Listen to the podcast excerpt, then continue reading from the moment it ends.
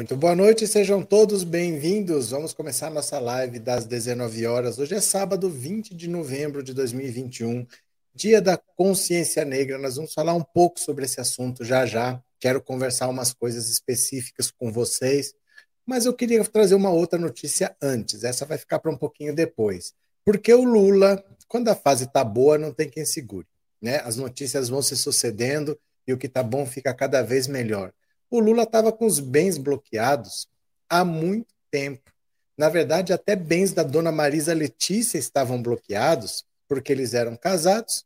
O bem do Lula também eram bens dela, e teria que separar os bens dela, porque ela faleceu, tinha que fazer o um inventário, tudo, só que estava bloqueado. E agora foi para votação, está no plenário virtual. Então, o plenário virtual é assim: é um sistema eletrônico que ele pode colocar o voto lá e tem um prazo para computar o voto. Não é no plenário, não é com câmera mostrando, ninguém fala, não tem explicação de nada. Ele só coloca o voto dele se é a favor ou se é contra.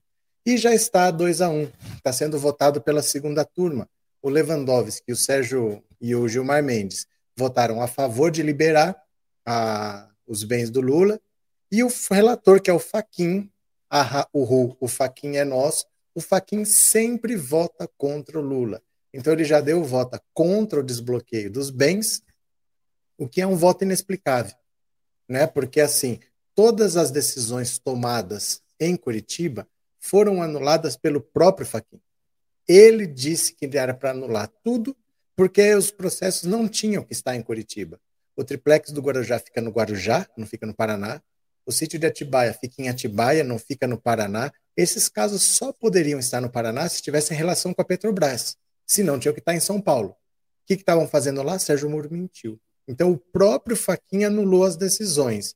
E quando o Sérgio Moro saiu, quem substituiu foi um outro juiz que se chama Luiz Antônio Bonatti, e esse cara decidiu bloquear os bens do Lula, porque se ele tivesse que indenizar pelos atos de corrupção que viessem a ser comprovados, iam tomar esses bens dele. Ele tinha mandado bloquear, acho que 70 milhões de reais, uma coisa assim, um dinheiro que o Lula nem tem. Ele que manda bloquear quanto ele quiser. Tinha 6 milhões de reais bloqueados lá, que eles acharam, de patrimônio da vida toda do Lula acumulado. Está bloqueado desde então. E agora é, o Gilmar Mendes votou por desbloquear, já que todas as condenações foram anuladas, já que o juiz do caso foi considerado suspeito, o Gilmar Mendes voltou por liberar o patrimônio do Lula, não tem por que ficar preso, não tem mais motivo, não tem acusação de nada. E o Lewandowski também. Mas o Faquin, o próprio Faquin, que anulou as condenações do Lula, vota por manter a bloqueio. Quer dizer, não faz o menor sentido. Essa gente, para defender a própria bandeira, dão qualquer voto de qualquer jeito, sem menor lógica. Ele anulou a condenação. Então, como é que ele acha que os bens do Lula têm que ficar bloqueados? Se não tem acusação, mas ele votou assim, então tá 2 a 1 um. Falta o voto do Cássio com K. Mas o mais provável é que ele não, não crie caso, não, porque não tem sentido. Não tem vantagem nenhuma. Né? Eles decidirem é, manter os bens do Lula bloqueados, é manter bloqueado até quando? Porque não tem processo em andamento. Então é uma formalidade liberar os bens do Lula, já deveria estar liberado há muito tempo, ele não tem justificativa. O Faquinha, porque ele já tinha votado lá atrás, ele vai sempre votar contra o Lula mas nem o Cássio Conká deve impor dificuldade, porque não existe mais o processo. O processo não existe mais, foi tudo anulado. Então é uma formalidade, tem que devolver os bens para o Lula. Já está 2 a 1 um, não se encerrou o prazo ainda, o Cássio Conká não colocou o voto. Se ele votar contra, se ficar 2 a 2 aí a votação para e fica esperando aparecer o quinto elemento. O quinto elemento está lá parado na CCJ, do Davi Alcolumbre, e é o André Mendonça quando ele for aprovado, se é que um dia ele vai ser aprovado, ele entra para dar o quinto voto. Mas aí nós vamos depender de ser aprovado o quinto voto ou não. Agora, se o Cássio Conká fizer o 3 a 1 morre a discussão e não tem motivo de ficar segurando os bens do Lula se não tem nenhum processo contra ele. Né? Não tem nem condenação e nem processo. Por que, que ele ainda está com os bens bloqueados? Né? Mas o Faquin conseguiu votar a favor de bloquear os bens, sendo que ele mesmo decidiu anular as condenações do Lula vai entender como funcionam essas coisas. Sérgio Moro. Sérgio Moro, gente, eu vou falar uma coisa para vocês. Não dá para acreditar que um cara desse quer ser presidente da República. Eu não vou nem falar o que ele fez com Lula. Eu não vou falar nem a Lava Jato. Mas você vê quando está tudo errado, quando a estratégia da pessoa parte de umas premissas sem pé nem cabeça. O Sérgio Moro, ele marcou um debate. Ele vai fazer o primeiro debate dessa campanha eleitoral. Sabe com quem que ele vai debater? Com Danilo Gentili. É sério. Está vendendo ingresso a 300 reais. Você vai pagar 300 reais para ver o Sérgio Moro debater com o Danilo Gentili. É, tem coisas assim que você, você fala, a política da brasileira está desacreditada mesmo, né? O cara quer ser presidente da República e ele vende ingresso para um debate com o Danilo Gentili. Mas se não bastasse só isso, o Moro está cometendo um enorme erro. Ele está fazendo um erro que o Bolsonaro já cometeu. Bolsonaro não entendia nada de economia, mas o meu posto Ipiranga é o Paulo Guedes. Como o Sérgio Moro não entende de nada, ele já se apressou em dizer que o ministro da Economia dele vai ser o Afonso Celso Pastore, que eu acho que foi ministro do Sarney, se não me engano foi do Sarney ou dali para trás, né, que ele foi já ministro da Fazenda na época. Isso é um grave erro, porque as pessoas já apostaram num candidato que não sabia nada, mas que ia ter um ministro da Saúde técnico, mas que ia ter um ministro da Economia técnico. Eu não entendo, mas eu vou ter ministros. Deu no que deu. O cara indicou que nem o nariz dele, indicou o Ricardo Salles para o meio ambiente, indicou o Weintraub para a educação e deu no que deu. Um presidente que não sabe nada, cercado de um monte de assessor que não sabe nada. E o Sérgio Moro, ao invés de se diferenciar, ele comete os mesmos erros. Ele já assume que não sabe nada, mas ele já tem um ministro que vai entender. Dá certo um negócio desse? Não dá certo, com certeza não. Mas além de debater com o Danilo Gentili, além de cometer o mesmo erro que o Bolsonaro já cometeu, Saiu uma pesquisa aí dizendo que o Sérgio Moro já tinha subido para 11%. Eu vi essa pesquisa ontem e eu achei estranha, porque os outros candidatos estavam no mesmo patamar de todo mundo. E o Sérgio Moro passou de 8 para 11 nessa pesquisa, mas ninguém perdeu. Mas que pesquisa estranha é essa? Aí hoje sai, começa a sair uma explicação de por que será que essa pesquisa está meio estranha. Porque assim, é, o instituto que ninguém conhece que soltou essa pesquisa o CNPJ dele foi criado três dias antes de sair a pesquisa. Vocês acreditam nisso? Que a empresa foi fundada hoje, foi aberta hoje a empresa, três dias depois já está com resultado, já está prestando contas para um cliente. A empresa foi criada hoje, dali três dias já estou entregando o resultado. Não é estranho? Divulgar uma pesquisa com resultado estranho, sendo que o CNPJ acabou de ser criado, é bem estranho também.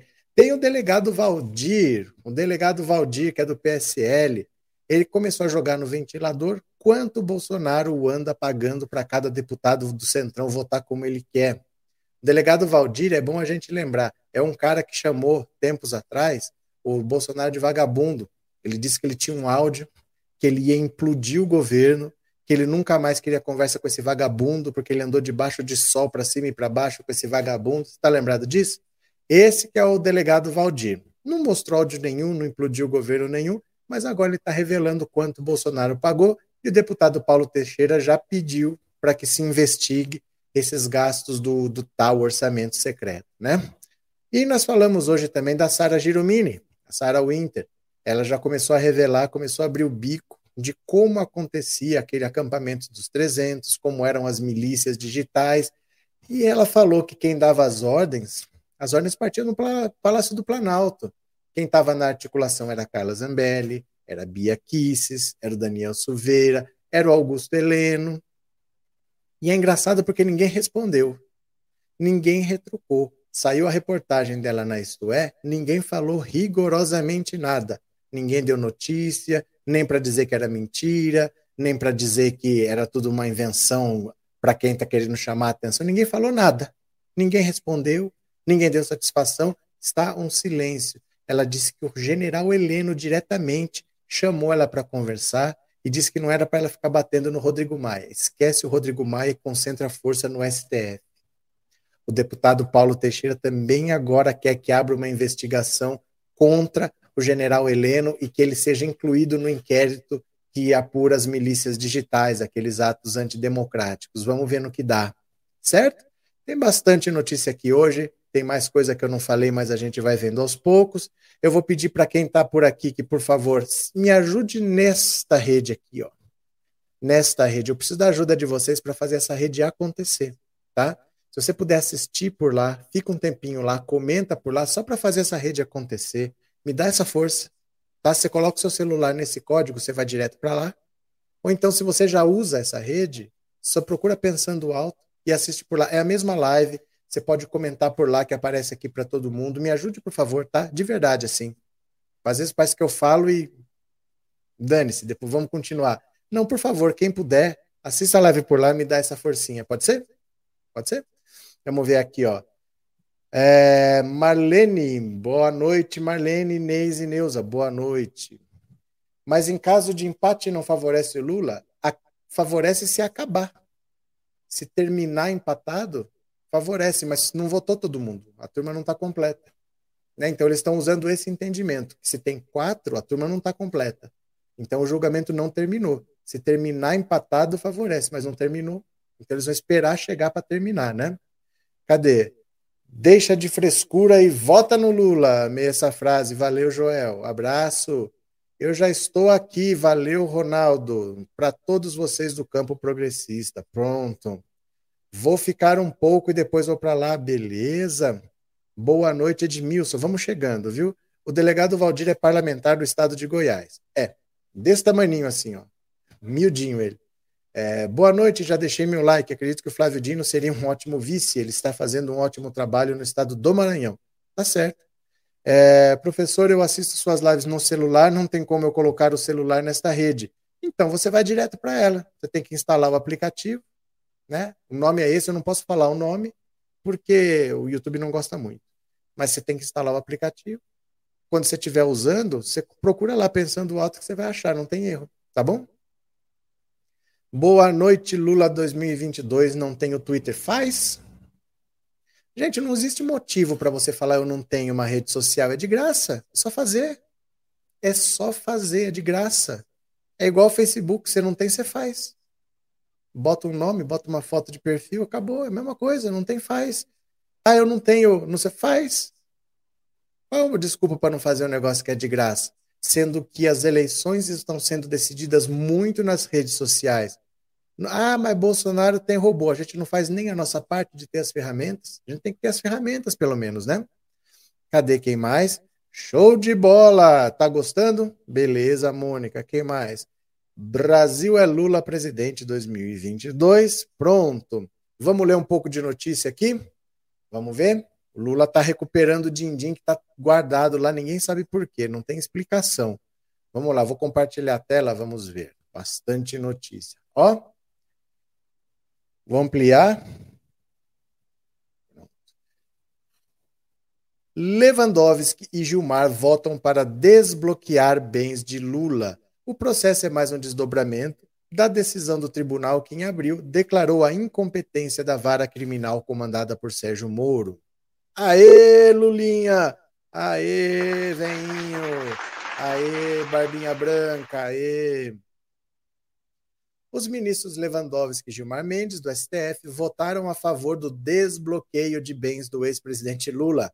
A validade da medida está sendo analisada pela segunda turma no plenário virtual, plataforma que permite aos ministros depositarem seus votos online sem necessidade de reunião presencial ou por videoconferência. O processo é mais um desdobramento da decisão do tribunal que, em abril, declarou a incompetência da Vara Federal Criminal de Curitiba, comandada até 2018 pelo ex-juiz Sérgio Moro, para processar e julgar as ações abertas contra o petista na esteira da Operação Lava Jato. A defesa de Lula contesta uma decisão do juiz Luiz Antônio Bonatti, sucessor de Moro em Curitiba, que, mesmo após o julgamento do STF, manteve a ordem de bloqueio dos bens do ex-presidente. Na avaliação dos advogados, a revogação da medida deveria ser consequência da declaração de incompetência. O julgamento começou em agosto com o voto do relator, do Faquim, contrário ao pedido de Lula, mas foi interrompido por um pedido de vista de Lewandowski, que agora abriu divergência e foi acompanhado por Gilmar Mendes. Resta o voto de Cássio com K. De um lado, Faquinha argumenta que a ordem para bloquear os bens do ex-presidente tem caráter acessório e, por isso, não viola a decisão da STF que declarou a incompetência do juízo de Curitiba e, na avaliação do relator, ficou restrita aos atos decisórios, admitindo-se a convalidação dos demais. Aliás, as providências de natureza cautelar, dentre as quais se inclui o sequestro de bens, são regidas pelas cláusulas rebus sic stantibus. Mas que nome bonito, rebus sic stantibus, em função de sua finalidade instrumental, razão pela qual não estão sujeitas ao fenômeno da preclusão e, por isso, podem ser revistas a qualquer momento. Não entendi uma vírgula, tá? Na outra ponta, Lewandowski concluiu que a decisão afrontou de modo direto o entendimento do STF. Ó, Lewandowski já é mais direto, sem frescura. Para o ministro, a partir do momento em que a 13ª vara foi declarada incompetente para os processos, não poderia emitir mais qualquer juízo de valor. A autoridade reclamada, ao manter o bloqueio dos bens do, do reclamante, sob o frágil argumento de que a declaração de nulidade teria atingido apenas os atos decisórios proferidos no bojo das mencionadas ações penais, descumpriu flagrantemente a decisão dessa Suprema Corte. A avó da Lava Jato, conduzida com mão de ferro pelo então juiz Sérgio Moro, o ex-presidente foi condenado e ficou preso 580 dias, o que o impediu de disputar as eleições de 2018. Seus bens foram bloqueados no âmbito dos processos criminais que o Supremo acabou anulando ao decretar a incompetência do juízo de Curitiba e a suspensão de Moro, agora afiliado ao Podemos e provável candidato à sucessão de Jair Bolsonaro na corrida de 2022. Então veja que maluquice. Eu falo assim para você: você é obrigado a pagar para fulano lá mil reais. E como você vai ser obrigado a pagar, você não tem desculpa para não pagar, vou bloquear sua conta. Você não pode mais mexer, não pode gastar um centavo. A hora que pagar, eu desbloqueio. Minha decisão, acabou. Só que aí vem uma decisão que fala assim, ó, todas as decisões que você tomou estão anuladas. Nada valeu, a condenação, o julgamento, nada. Mas os bens continuaram bloqueados. Qual é a lógica disso? Não foi ele que decidiu bloquear os bens? As decisões não foram todas anuladas? Só o Faquin que acha que os bens do Lula ainda devem ficar bloqueados. Gente, não tem mais processo nenhum. Foi tudo anulado, as provas foram anuladas e eles estão lá segurando os bens de Lula a pretexto, sabe-se Deus do quê. É, é, incrível com a cara de pau dessas pessoas que não param de fazer mal para o outro, a, ensandecidamente. A troco de que estão fazendo isso? Se o processo já foi todo anulado, a condenação foi anulada, só na cabeça do Faquin, né? Continuemos aqui, ó. Fora a família Bolsonaro corruptos destruidores do Brasil, no caso de, de suposição, seria Dino. Não gravei porque parece haver um problema com a visualização dos meus áudios. Abraço, professor. O que, que foi, Suzy? O que aconteceu? Entendi. Esquerda sempre, democracia verdadeira para o bem de toda a população. Valeu, Ivanildo. Quem mais está por aqui? Mas não teve provas, professor. Não, Josafá. Entenda. Entenda. Uma coisa é você falar que não tem provas. Outra coisa é o juiz aceitar esse pedaço de papel velho como prova. Entendeu? Não tem provas. Mas tem, porque ele aceitou esse papel velho como prova, entendeu? São duas coisas diferentes. Uma coisa é a verdade, a realidade. Outra coisa é o que o juiz escreve. Ele aceita que essa que essa caneta velha é uma prova. É prova oficialmente. Não importa se existe ou se não existe prova. Tem coisas lá no, nos autos que ele diz que é prova. Você quer um exemplo? Ele pegou a delação do Léo Pinheiro de boca como prova. Ele usou dois tickets de pedágio que o Léo Pinheiro deu para ele como prova. Que, que, tem seu nome no ticket de pedágio? Ele aceitou como prova. Então eu falo para você, não tem nenhuma prova ali, porque uma delação não é prova. A delação leva até provas. A delação em si não é prova, mas ele incluiu a delação como prova. Ele usou dois tickets de pedágio como prova. Assim, Entendeu? Uma coisa é o que consta como prova, outra coisa é a realidade. Você lê, nada ali é prova. Nada ali é prova de nada. Mas tem provas oficialmente, no papel, você entendeu? É isso. Uma coisa é o que existe na realidade, outra coisa é o que o juiz Sérgio Moro escreveu, né? É, fora Bolsonaro corrupto, fora bolsomínios tontos, coxinhas inocentes. Por que será que o Conká parece sempre ser o último a votar? Não tenho a menor ideia. Eu acho que ninguém tem a menor ideia, porque ninguém conversa com ele, ninguém leva ele em consideração, ninguém leva ele a sério. Ele fica num canto lá do STF, ninguém fala com ele. Ninguém liga para ele. Todo mundo sabe que ele é uma pessoa assim, vamos dizer, é, eu sou um jogador de futebol. Eu tenho 15 anos e eu apareci na seleção brasileira. Tá, mas com 15 anos? Você nem é profissional ainda. E apareceu. Que convocação estranha. O que, que esse cara tá fazendo aqui? É um moleque. Não tem experiência, não tem físico para. Sabe aquele. Não faz sentido ele estar tá ali? O Cássio Conká é visto assim. É um cara que foi colocado lá pelo Bolsonaro, não tem experiência, não tem currículo, não tem capacidade. Ninguém leva em consideração. Ninguém pergunta nada para ele. Ninguém tira dúvida com ele. Ninguém troca ideia com ele. Ele é um cara que fica lá no canto. Então, se você não sabe, ninguém sabe, viu? É... Raimundo, quando falar o nome Pastore, pensei ser um evangélico, deve ser bem pior. Não, Afonso Celso Pastore. Flávio Dino está sendo considerado o melhor governador de todos os estados brasileiros para a educação. Acredito que seria um ótimo vice para Lula. Valeu, Eva. É, cadê? Ivan César, você acredita em Papai Noel também ou só em fake news do gabinete do ódio? Roberto Faquinha, ele vai morrer com a Lava Jato em Curitiba. Eu não sei qual é a dele. De verdade, assim. Qual é o prazer que ele tem de ficar defendendo uma operação que nem existe mais? Já foi desmembrada, não existe mais a Operação Lava Jato em Curitiba. Existe um lavajatista e não existe mais a Lava Jato, né? Cadê?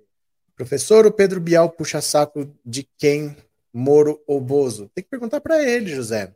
Tem que perguntar para ele. Eu não fico assistindo o programa do Bial. Eu não gosto do programa dele. Eu, eu acho uma bobagem tal. Mas a Globo, ela vai entrevistar todo mundo e não vai entrevistar o Lula. É isso que eu sei. Né? Por que, que levou o Sérgio Moro lá? Não sei. Ele é um cara que acabou de aparecer na política, ele não tem nenhum programa, ele não tem nenhuma ideia. Eu não sei por que, que levaram ele lá. Qual é a justificativa? A Globo sempre gostou do Sérgio Moro mas nós não sabemos de que lado a Globo está. Eu acho que a, a própria Globo não sabe ainda. Eles vão tentar investir aí, ver qualquer coisa, mas a realidade vai se impor, entendeu? A realidade vai se impor que o Lula já está decidido que é o Lula. A população já decidiu. A população não quer Sérgio Moro, a população não quer Bolsonaro, a população não quer, né? É, essa enquete do vice do Lula é tendenciosa. Cadê o Alckmin? Não é tendenciosa. Eu pus pessoas de esquerda, não sei se você notou. Eu pus pessoas de esquerda. É para você escolher dentro do que está lá. Não quer, não precisa. Eu pus o que eu quis lá. Eu só pus pessoas de esquerda. Quem que você colocaria? E ainda está escrito assim entre parênteses. Só curiosidade. Qual que é o problema, Edson? O que, que você tem, meu cara? Qual que é o seu problema? Venha, pessoal, estamos aqui. A Helena está chamando, hein? Nenhum desses para vice de Lula não agrega. Tá bom, meu caro. Gente, vocês levam as coisas muito a sério, viu? É, Lula não estudou, mas é mais formado que o Sérgio Moro e Bolsonaro, que tentam denegrir a imagem e história do Lula. É assim, ó. Às vezes, a gente acha que para ser preparado tem que ser letrado. O Ciro Gomes é uma prova de que isso não é verdade. Ninguém duvida que o Ciro Gomes é uma pessoa letrada. Ele entende muito de direito, ele entende muito de economia, mas não basta ter conhecimento técnico. Ele não entende de política. Ele não é uma pessoa estadista como ele pensa que é. Ele acha que ele é um grande político. Ele não é. Ele é um cara que briga com todo mundo, que ofende todo mundo. Ele é arrogante. Ele acha que só ele sabe, porque ele tem um plano que está no papel. E daí que ele tem um plano no papel? E para pôr em prática? Ele vai consertar o Brasil, ele não consegue pôr ordem no partido dele. O partido dele é uma bagunça estava votando aí do jeito que o Bolsonaro queria porque deram dinheiro. É, esse é o PDT, é uma bagunça. Mas ele acha que não, ele acha que ele é mais preparado. Ele confunde ser letrado com ser preparado. O Lula com certeza é preparado, apesar de não ser letrado. O mundo reconhece isso, né? Menos o Bolsonaro e o e o, o Ciro Gomes. Aliás, deixa eu dar uma dica para vocês aqui. Tem bolsomínio aí? Tem bolsomínio? Eu vou dar uma dica de candidato para os bolsomínios aqui. Pera lá. Deixa eu dar uma dica de candidato para os bolsomínios aqui, ó. Presta atenção, presta atenção. Eu vou dar uma dica de candidato para o bolsomínio votar. Presta atenção. Ó, vota nesse. Só reclama Lula e FHC. Eu votaria no Lula no segundo turno. Por exemplo, a pessoa reclama Lula e FHC. Eu votaria no Lula no segundo turno. Apesar de dizer que ele é uma pessoa não muito culta, eu vejo como uma pessoa honesta. Apesar de dizer que ele é uma pessoa não muito culta, eu vejo como uma pessoa honesta. Por Tem algum Minion aí? Eu vou dizer em quem que vocês têm que votar. Mínio, presta atenção que essa pessoa aqui entende. Por Ó. exemplo, a pessoa reclama Lula e FHC, eu votaria no Lula no segundo turno.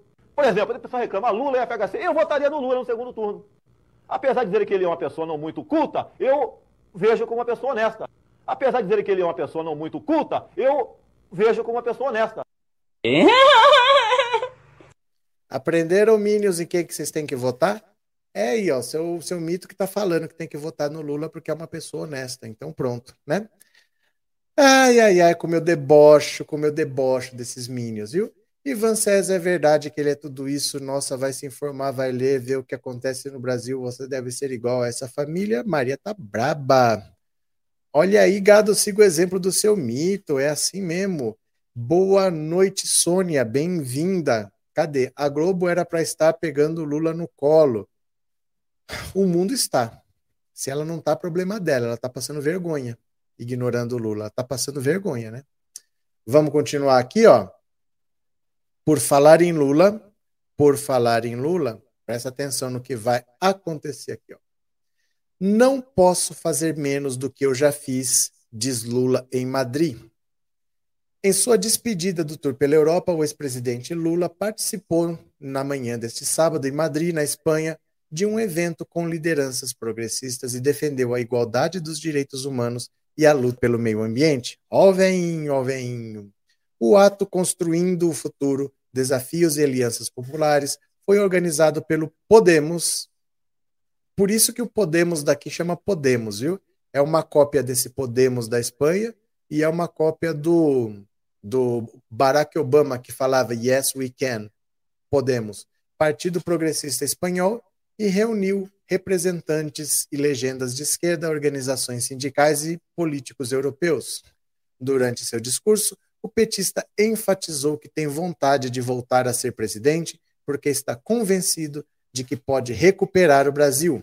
Eu sei que não posso fazer menos do que eu já fiz e esse é o desafio que eu tenho. Lula explicou que é preciso colocar na pauta os direitos elementares do ser humano e lutar pela igualdade, porque o faminto muitas vezes não tem forças e é o nosso dever estender as mãos a eles. Além disso, ressaltou que a questão ambiental não pode ser apenas um tema acadêmico, nem uma preocupação só da esquerda, tem que ser uma preocupação do povo do planeta Terra. Segundo Lula, tem uma luta para a gente fazer, porque a extrema-direita está nos desafiando e é preciso analisar os discursos deles. Como pode ter surgido o Trump, o Bolsonaro, dois candidatos de extrema-direita na França? Temos de refletir sobre isso e entender onde erramos no nosso discurso também. Líder nas pesquisas para 2022, Lula está na Europa desde 11 de novembro e teve uma agenda de chefe de Estado em seu tour pelo continente, que incluiu Alemanha, Bélgica, França e Espanha. O ex-presidente brasileiro se reuniu com o vice-chanceler e ministro de Finanças da Alemanha, Olaf Scholz, e também vencedor das eleições legislativas desse ano e provável sucessor de Angela Merkel, com o presidente da França, Emmanuel Macron, com o premier espanhol Pedro Sánchez. Essa viagem que fiz pela Europa foi uma tentativa de provar ao povo brasileiro que o mundo gosta do Brasil. Não tenho palavras para agradecer a todos que me receberam também, mas não é o Lula que é importante, é o Brasil que é necessário ao mundo, escreveu o petista no Twitter. Aê! Vamos ver aqui, ó. Vou mostrar para quem não viu imagens do Lula na, na Espanha. Eu postei aqui, ó, no Pensando Alto Insta. Se você não viu, você vai lá, mas eu mostro aqui também para você não ficar sem ver, né? Essas são imagens do Lula na Espanha. Presta atenção. Deixar bem grandinho na tela. Olha lá.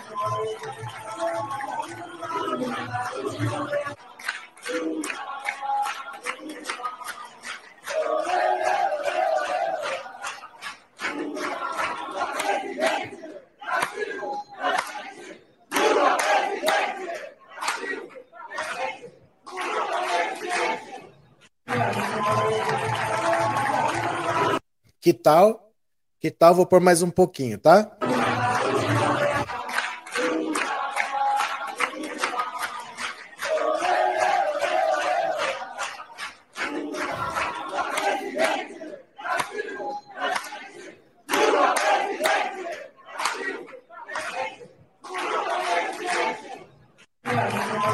Certo, meu povo? Então, olha, é aquelas coisas assim, é inevitável, né? É inevitável o mundo já entendeu, o Brasil já entendeu. Tem 20% que ainda está esperneando agarrado no Bolsonaro, mas é inevitável, né? O mundo já viu que não dá, não adianta ficar inventando, não tem conversa. É o Lula mesmo de novo. Vamos ter paciência para chegar lá, mas é o Lula mesmo, né? Boa noite, Fátima. É, Brasil e o mundo precisam do Lula. Não posso fazer menos do que já fiz. Arrancou muitos aplausos com esta frase. É, Sales Medeiros, é que palavras assim o YouTube penaliza o professor, entende? É, gente, tenham calma, tá? Conforme tentem falar palavras assim bonitinhas, se puderem. Um bom nordestino não vota em candidato do Sudeste nem do Sul. Que é isso? Por que não? Então o cara do Sudeste também não pode votar no Lula? Não entendi a lógica essa. Boa noite a todos da live, Fátima. Lula é o cara, ele sabe o que faz. O mundo precisa de estadistas como o Lula, também acho. Por favor, tá? Não se esqueçam de dar o like. Não teve um único super chat, não teve um único membro novo no canal. Já foi meia hora de live. Aqui eu dou atenção para vocês, mas vocês não colaboram né? Tantos canais que só leem mensagem de superchat, aí vocês colaboram. Aqui eu leio, estou lendo mensagem aqui, tá? Eu não fico cobrando, não, de só leio de quem paga, mas colaborem, bora, né? É, agora estou aqui, já dei meu like, beleza, vamos chegando. Este assim, este sim é querido, disse o Antônio Leão. professor Malafaia se distanciou do Bozo. É porque a coisa começou a pegar, né? A coisa começou a pegar recentemente aí ele já viu que tá um monte de gente sendo presa. Então ele não é besta, ele nasceu ontem, né? Lívia, obrigado pelo superchat. Lívia, Lula deve ter um vice centro-esquerda ou direita. O Lula já disse que é direita. Eu fiz isso daí para as pessoas poderem falar o que elas querem. Só pus candidatos de esquerda. Mas o Lula já disse que o candidato dele, queiram ou não, vai ser de centro-direita ou de direita. Né? Vai ser. Isso daí não se iludam. Não vai ser o Flávio Dino, não vai ser o Haddad, não vai ser a Dilma, não vai ser o Boulos, não vai ser, vai ser alguém de direito, né? É, o Marreco vai levar chumbo. Meu Deus do céu. Gados, vem para o canal, não sei porquê, com a chuvada em toda parte do Brasil, não falta um capim, disse a Eva. Sandra, muito obrigado pelo super sticker, viu? Obrigado de coração, obrigado pelo apoio. Cadê professor Cândido Furtado? Boa noite, boa noite, estamos aí. Olha, Vamos ver mais uma notícia aqui? Deixa eu ver aqui, ó. Deixa eu só ampliar um pouquinho a tela para não perder tempo. Então, bora, vamos ver aqui mais uma. Mais uma notícia para a gente conversar. Olha só. Lula diz que esquerda deve pensar no que deixou de fazer para evitar a eleição de Bolsonaro. Olha só. O ex-presidente Lula, de 76 anos, disse que a esquerda deve pensar no que deixou de fazer para evitar a eleição de Bolsonaro e o avanço da direita ao redor do globo nos últimos anos. No evento Construir Futuro, do Partido Progressista Podemos, em Madrid, Lula também falou que cogita ser candidato à presidência nas eleições de 22, mas que deve tomar essa decisão entre fevereiro e março. O que nós, esquerda, deixamos de fazer? Questionou Lula sobre as eleições de Trump nos Estados Unidos e Bolsonaro no Brasil. Precisamos pensar que temos certeza de que vale a pena lutar a única luta que perdemos é a que deixamos de lutar. Ó o veinho, ó o veinho. Lula declarou que a negação da política faz a extrema-direita crescer. Por isso, disse que não é a hora da esquerda, principalmente dos mais jovens, desanimarem. O político perfeito está dentro de vocês. Temos que lutar atentos ao discurso da direita, porque essa gente voltou para convencer uma parcela da sociedade para ele, é preciso analisar a fala dos opositores para entender quais mentiras levaram os conservadores ao poder. Além disso, o ex-presidente destacou que a esquerda deve transformar a luta contra a desigualdade e pelo meio ambiente suas bandeiras. Temos que colocar a questão ambiental na ordem do dia. Ao final do discurso, que durou cerca de meia hora, Lula falou que considera concorrer à presidência nas eleições, porém diz que vai tomar a decisão entre fevereiro e março. Quem nasce para a luta não toma mais conta de si. Não posso fazer menos do que já fiz. O ex-presidente avalia que o cenário do país de hoje está pior do que em 2003, quando assumiu a presidência pela primeira vez, mas disse estar convencido de que é possível recuperar o Brasil. Essa viagem que fiz pela Europa foi uma tentativa de provar ao povo brasileiro que o mundo gosta do Brasil. Não é o Lula que é o importante, é o Brasil que é necessário. Aê! que será que a esquerda deixou de fazer que proporcionou a direita chegar ao poder? É um bom questionamento que o Lula fez, né? O que, a esquerda não fez? Cadê? É, boa noite. Se Lula fizer a metade, já tá bom. É que vai fazer o que puder, né? Vai fazer o que puder. Não dá para exigir 10%, 20%. A gente não sabe nem o tamanho do buraco. Bolsonaro ainda tem um ano para cavar o buraco. Vai fazer o que dá para fazer, né? Haddad e Freixo governadores. Tá certo? Professor, verdade que foi no governo Alckmin que foram feitos os hospitais da AMI em Prudente? Não tenho a menor ideia, Lindal. Não sei o que são os hospitais da AMI em Prudente. Eu sei onde fica Prudente, mas não tenho a menor ideia. De verdade. O Alckmin teve quatro governos. Acho que quase tudo que tem foi feito no governo dele. Foram quatro governos, né? Eu não tenho ideia. É, Eliane Soares, parabéns, o que aconteceu? Boa noite, galera. Terminando o TCC. Tava antissocial.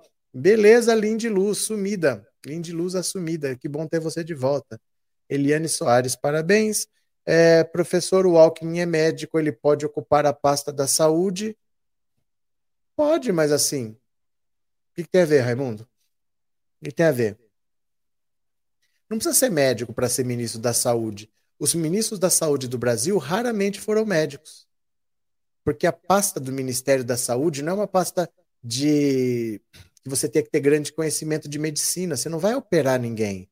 Você tem que saber compra de material, o que, que não pode faltar, para onde vai, onde que tem que reformar, onde que tem que investir. É um cargo mais administrativo do que técnico médico, né? Você não tem que operar ninguém. Você não tem que decidir sobre técnica de cirurgia. Raramente o ministro do Brasil foi um médico, né? Boa noite, galera. Boa noite, Lindy. Inês, vai aí um super chat. Muito obrigado, Inês. Obrigado de coração, obrigado pelo apoio, viu? Nem Bolsonaro, nem Marreco e a primeira via é Lula 13. Cadê quem mais? Professor, a Globo não engana mais ninguém. Quem a Globo tenta eleger, o povo não vai aceitar. Boa noite, Gabriel. Faz tempo que o barco do Bozo está afundando. Alguns ratos já estão. Já não. Alguns pularam fora assim que acabou a eleição. Danilo Gentili, Raquel Sherazade, Alexandre Frota. Bolsonaro se elegeu, eles pularam fora. Eles logo perceberam que aquele discurso era discurso de eleição, não é discurso de governo. O Alexandre Frota, assim que começou, ele já arrumou uma briga, xingou o Bolsonaro, foi expulso do PSL e foi para o PSDB nem perdeu tempo apoiando depois da eleição, né? Suzy, obrigado pelo super sticker, viu? Muito obrigado, de verdade. Quem mais está por aqui? Dilma, por favor, na época da Dilma, além de sermos roubados, a gente dava muita risada. O que isso quer dizer? Eu não sei o que, que você quer dizer. No entanto, eu quero saber se você me ajuda. Eu estou procurando. Olha aqui, ó. Você me ajuda? Procurando rachadores. Rachador? O que é? Me ajuda aqui, ó. Me ajuda, por favor. Tô procurando rachadores. Rachador? O que é? Ai, meu Deus do céu, tem um povo que não cansa de falar insanidades, né? Tem uma galera aqui que não tem muita noção do que falo, não. É, Flávio Dino, política, efeito de aliança, Haddad já é nosso eu quero a Dilma na presidência. Esqueça, a Dilma não vai concorrer mais a cargo nenhum. Não adianta querer, a Dilma não vai concorrer a mais cargo nenhum, ela já falou, tá?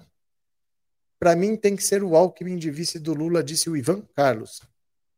Eles não admitem a esquerda no governo, os mais necessitados serem beneficiados. O Titanic das ratazanas bolsonariana está afundando. É, Lula único que representa o povão. Pronto. Vou ler mais uma notícia aqui, tá? Opa, pera lá. Só tocar o videozinho. Deixa eu só, pera lá, para não perder o superchat aqui, depois vocês ficam bravos comigo. A senhora Bia Kisses vai ser condenada sim, Chega desses fascistóides racistas no poder. Abraço de Ribeirão Preto. É Lula e deputados e senadores do PT 2022. Valeu, Fábio. Obrigado pelo superchat, obrigado pelo apoio, viu? Muito obrigado, valeu mesmo. Vamos lá, ler mais uma aqui, ó. Olha, olha o que é a palhaçada em pessoa. Pré-candidato, Moro anuncia primeiro debate com Danilo Gentili pronto para a concorrência. Vocês acreditam nisso, gente? Olha isso. Bom, após confirmar a sua pré-candidatura à presidência da República, programa de, no programa de Pedro Bial, após ato de filiação ao Podemos, Sérgio Moro anunciou pelas redes sociais que está pronto para a concorrência ao anunciar seu primeiro debate com o apresentador do SBT, Danilo Gentili.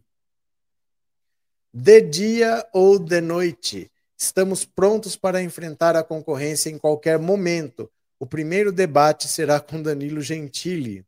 O debate acontecerá no 6 Congresso Nacional do MBL, grupo que apoiou a Lava Jato e o golpe contra Dilma e agora é alvo de disputa entre Moro e Gentili, que também já lançou sua pré-candidatura. Os ingressos para assistir o embate entre o ex-ministro de Bolsonaro e o humorista protofascista custam cerca de 300 reais e podem ser parcelados em até 12 vezes no cartão de crédito. Meu Deus do céu. Antes de oficializar sua pré-candidatura à presidência e se colocar como alternativa à terceira via defendida pela mídia liberal e pelo sistema financeiro, Moro teria ido pedir a uniência e as bênçãos do apresentador global Luciano Huck, que desistiu da disputa após assumir o comando do Domingão da emissora no lugar de Fausto Silva, Segundo a coluna de Guilherme Amado no site Metrópolis, Moro fez uma chamada de vídeo com Huck pela prim na primeira quinzena de outubro para contar que iria se filiar ao Podemos. O apresentador Global teria ficado entusiasmado com a notícia. Veja se pode. O mentor intelectual do Sérgio Moro é o Danilo Gentili. É o, perdão, é o Luciano Huck. E ele foi lá pedir as bênçãos, tomar conselhos com Luciano Huck. Quer dizer, Danilo Gentili e Luciano Huck. Vai debater com o Gentili e pede a bênção do Huck. Mas é para levar a sério essa candidatura? Sérgio Moro. Mas dá para piorar?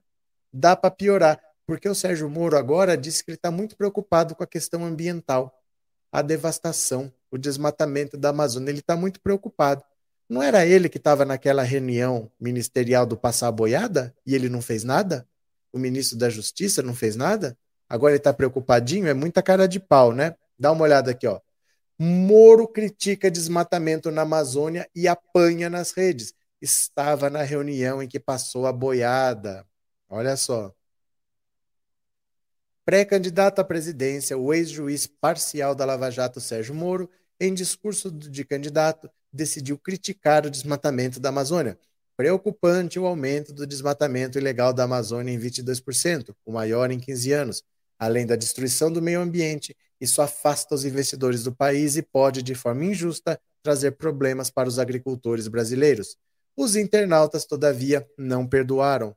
Um lembrou que Moro, ex-ministro da Justiça de Bolsonaro, que chegou à presidência após ele prender o ex-presidente Lula de forma ilegal, estava na reunião em que o ministro Ricardo Salles falou em aproveitar a pandemia para passar a boiada do meio ambiente. Ó, por acaso você não estava naquela reunião em que o ministro do Meio Ambiente falou em aproveitar a pandemia para passar a boiada? Sim, você estava e ficou calado como covarde que é. Outro questionou-se quando ele era ministro de Bolsonaro, disse isso a ele e aos ministros Tereza Boi Bombeiro Cristina e Ricardo Passa Boiada Salles. Ó, quando você era ministro do Bolsonaro, disse isso a ele e aos ministros Tereza Boi Bombeiro você lembra que ela disse que o, o boi é um bombeiro do Pantanal? Que ele come a vegetação e por isso o fogo não tem o que queimar? E Ricardo Passa Boiada Salles, você já tinha essa preocupação quando era super-ministro da Justiça e poderia ter feito alguma coisa? Ou quando foi faturar em dólar as custas da recuperação da Odebrecht? Vixe! Moro, após destruir a economia nacional com a Lava Jato e ao mesmo tempo empresas brasileiras como a Odebrecht e a OAS, foi contratado pela Alvarez e Marçal. A consultora americana administrou a falência das empresas que o ex-juiz ajudou a quebrar, num serviço que recomendou ao grupo Odebrecht defendendo que ela adotasse medidas de compliance com a entrada na economia, na política, perdão. O contrato do ex-juiz com a consultoria norte-americana foi encerrado sobre o meio ambiente. Um outro internauta disse: "Você não parecia tão preocupado na reunião em que o ministro do Meio Ambiente falou em passar a boiada". É, Sérgio Moro, bem-vindo à política vai ter que aguentar o povo cobrando, né? Quando era juiz, ninguém cobrava, mas na política vai ter que ser cobrado. Sujo Moro lesa pátria mau caráter. Professor, estão acabando com a Amazônia e ninguém faz nada. Mas quem pode fazer é o governo. O que, que a gente vai fazer? Cadê a Polícia Federal? Está recebendo ordens do governo. Desde que esse governo foi eleito, meu caro, é um governo de destruição. Não acho que dá para fazer muita coisa, não, porque elegeu-se um governo de destruição. Qual vai ser o resultado? Vamos ter destruição. Temos que arcar com as consequências. Somos responsáveis pelos nossos atos. O Brasil elegeu um cara que prometeu destruir. Aí agora a gente fica querendo apagar um incêndio, mas a gente tem poucos instrumentos na mão. A gente tinha instrumentos na mão em 2018. E o Brasil optou por um projeto de destruição. Agora nós vamos ter perdas. O que, a gente vai fazer? Não é pouca coisa dá para fazer. Esse crápula do Lesa Pátria é um verdadeiro mau caráter e sem vergonha. Será que a Rosângela Moro apagou aquela postagem que dizia que Moro e Bozo eram uma pessoa só? Não sei. Mas a internet não perdoa, né? Não é questão de estômago, viu se foi afinidade de caráter. É, professor, isso é sério ou uma piada de mau gosto? Fora marreco desesperado. Isso o que, César? Isso o quê? É, Roseli, boa noite. Que dupla, enquanto o Bolsonaro foge de medo dos debates, Moro combina um debate fake leiloando ingressos. É por aí? Cadê o presidente do Brasil? Tava fazendo live esses dias aí, falando que. É, como é que é que ele falou? Falou da bobajada da, da Amazônia pegando fogo. Tudo era bobajada, porque a Amazônia é úmida e não pega fogo. Falou de novo. Pessoal, venham para cá, a Mônica está chamando. Silvia, Professor, você não respondeu o meu chat. Eu não vi seu chat, eu procurei aqui o que aconteceu. Por que, que vocês não falam? Que agora eu vou achar, será? Vou tentar.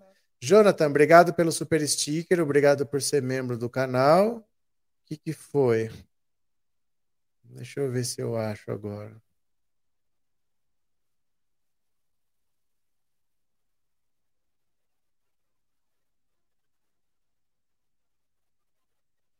Não tô achando, não. Que, que você perguntou?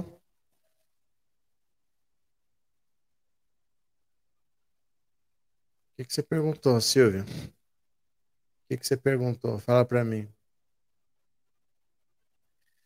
Caso a votação dos bens do Lula, achei agora, do, seja contrária a ele, como fica? Não fica.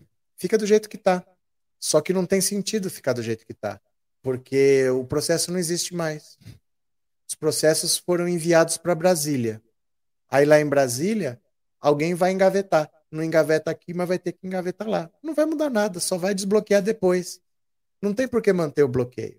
Se esse juiz ficar segurando, o processo que saiu de Curitiba e está indo para Brasília vai ser encerrado em Brasília de qualquer jeito. É que não faz sentido você manter uma punição, né? Então deveria acabar já. Quando o próprio Faquin decretou a anulação de tudo, já deveria ter liberado ali. Não liberou. A defesa entrou com recurso, tem que liberar. Senão, o processo vai para Brasília, onde vai ser tudo engavetado, porque não tem provas, não tem mais nada.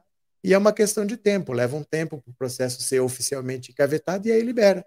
Mas, na prática não acontece nada, né? Só que o Lula não tem acesso aos bens dele, mas não vai perder nada no fim das contas, porque não, não tem mais o processo, né, na prática. Obrigado, viu? Obrigado por ser membro do canal.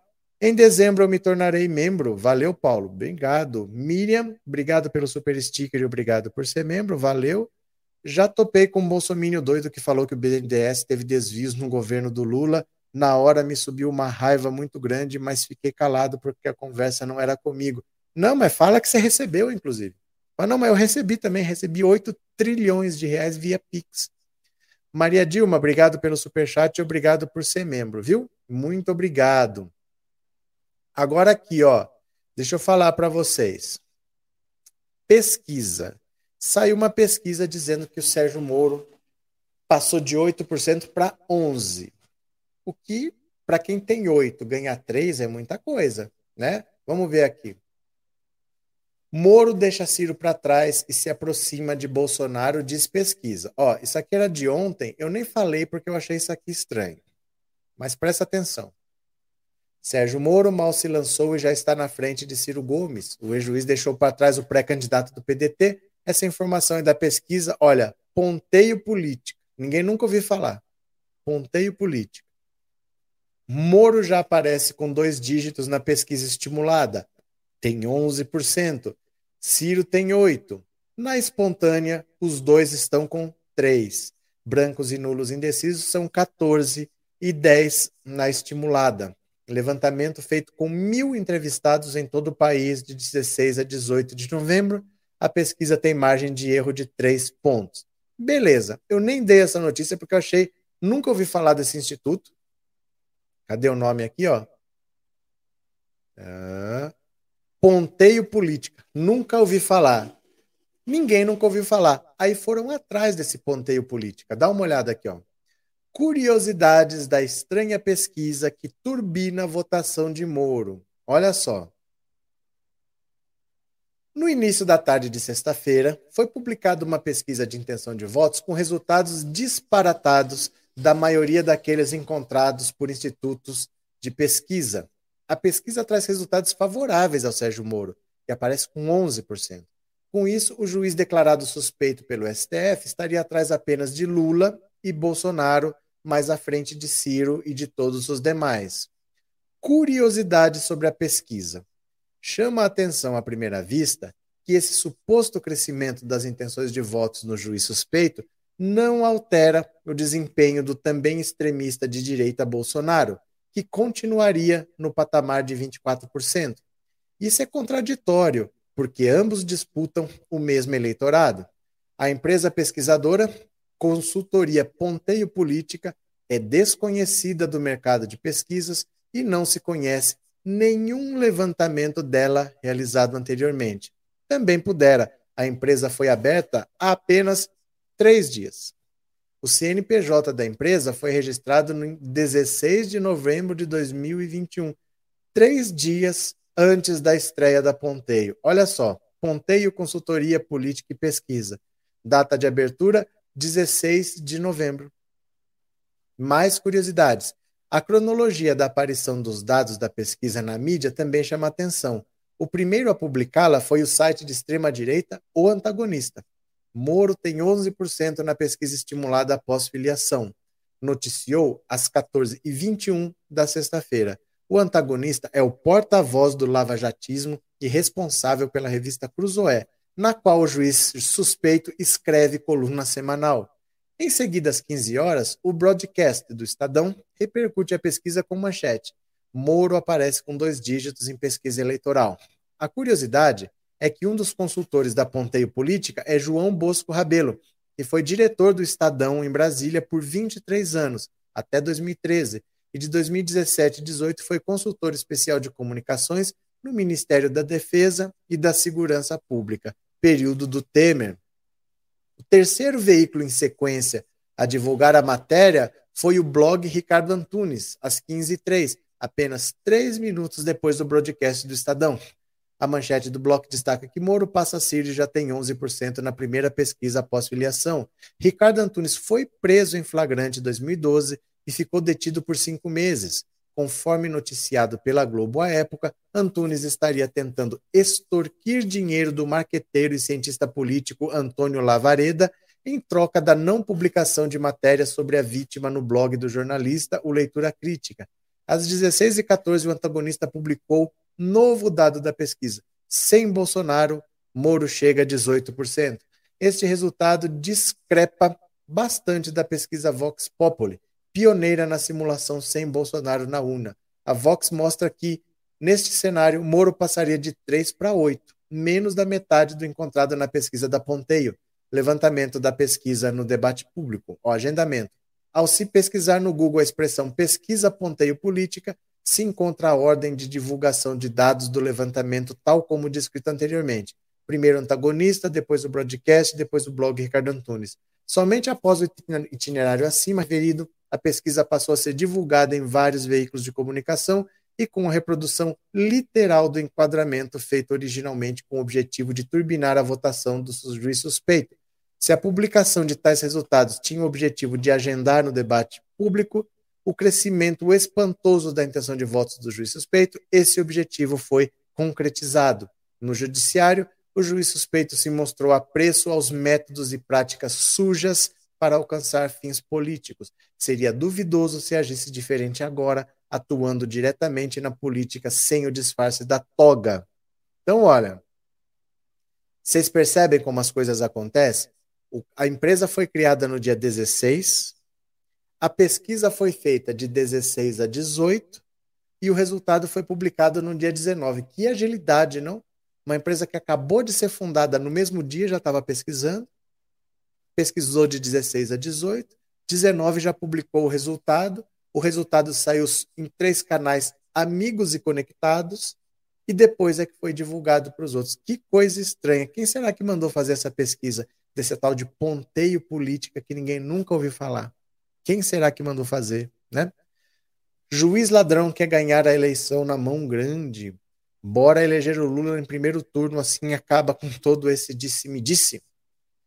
Lula foi preso sem provas, só na barbárie se faz justiçamento sumário com base nas convicções da opinião pública manipulada pela mídia em conluio com juiz ladrão com motivação pessoal. Frase grande. Pesquisa falsa, empresa falsa. Depois de tanta visibilidade, campanha eleitoral feita pela grande mídia, crescer só três pontos já seria uma vergonha. Não, e assim, é, a margem de erro da pesquisa é de três pontos mesmo. Então, não era nem para comemorar que cresceu três pontos, porque a margem de erro é três pontos. É só uma oscilação. Está dentro da margem de erro. Né? Mas, é, quando você achar que o Sérgio Moro tinha 8%, é normal que ele cresça um pouquinho. Porque vai se falar muito, é uma novidade. Estava é, muito tempo sem saber vai ser candidato, não vai, vai, não vai. Aí, quando ele se filiou ao Podemos, é normal que tenha uma euforia no começo, mas depois estabiliza ele vai dar uma subidinha mesmo. Isso aí é normal, tá? Mas ele não tem para onde crescer. A margem de, de crescimento dele é muito pequena porque ele tem uma rejeição muito alta. Ele tem rejeição de todos os petistas, ele tem rejeição de todos os bolsonaristas, e isso aí já está dando mais ou menos 70%. Então sobra no máximo 30%, só que desses 30%, ele já tem 8%.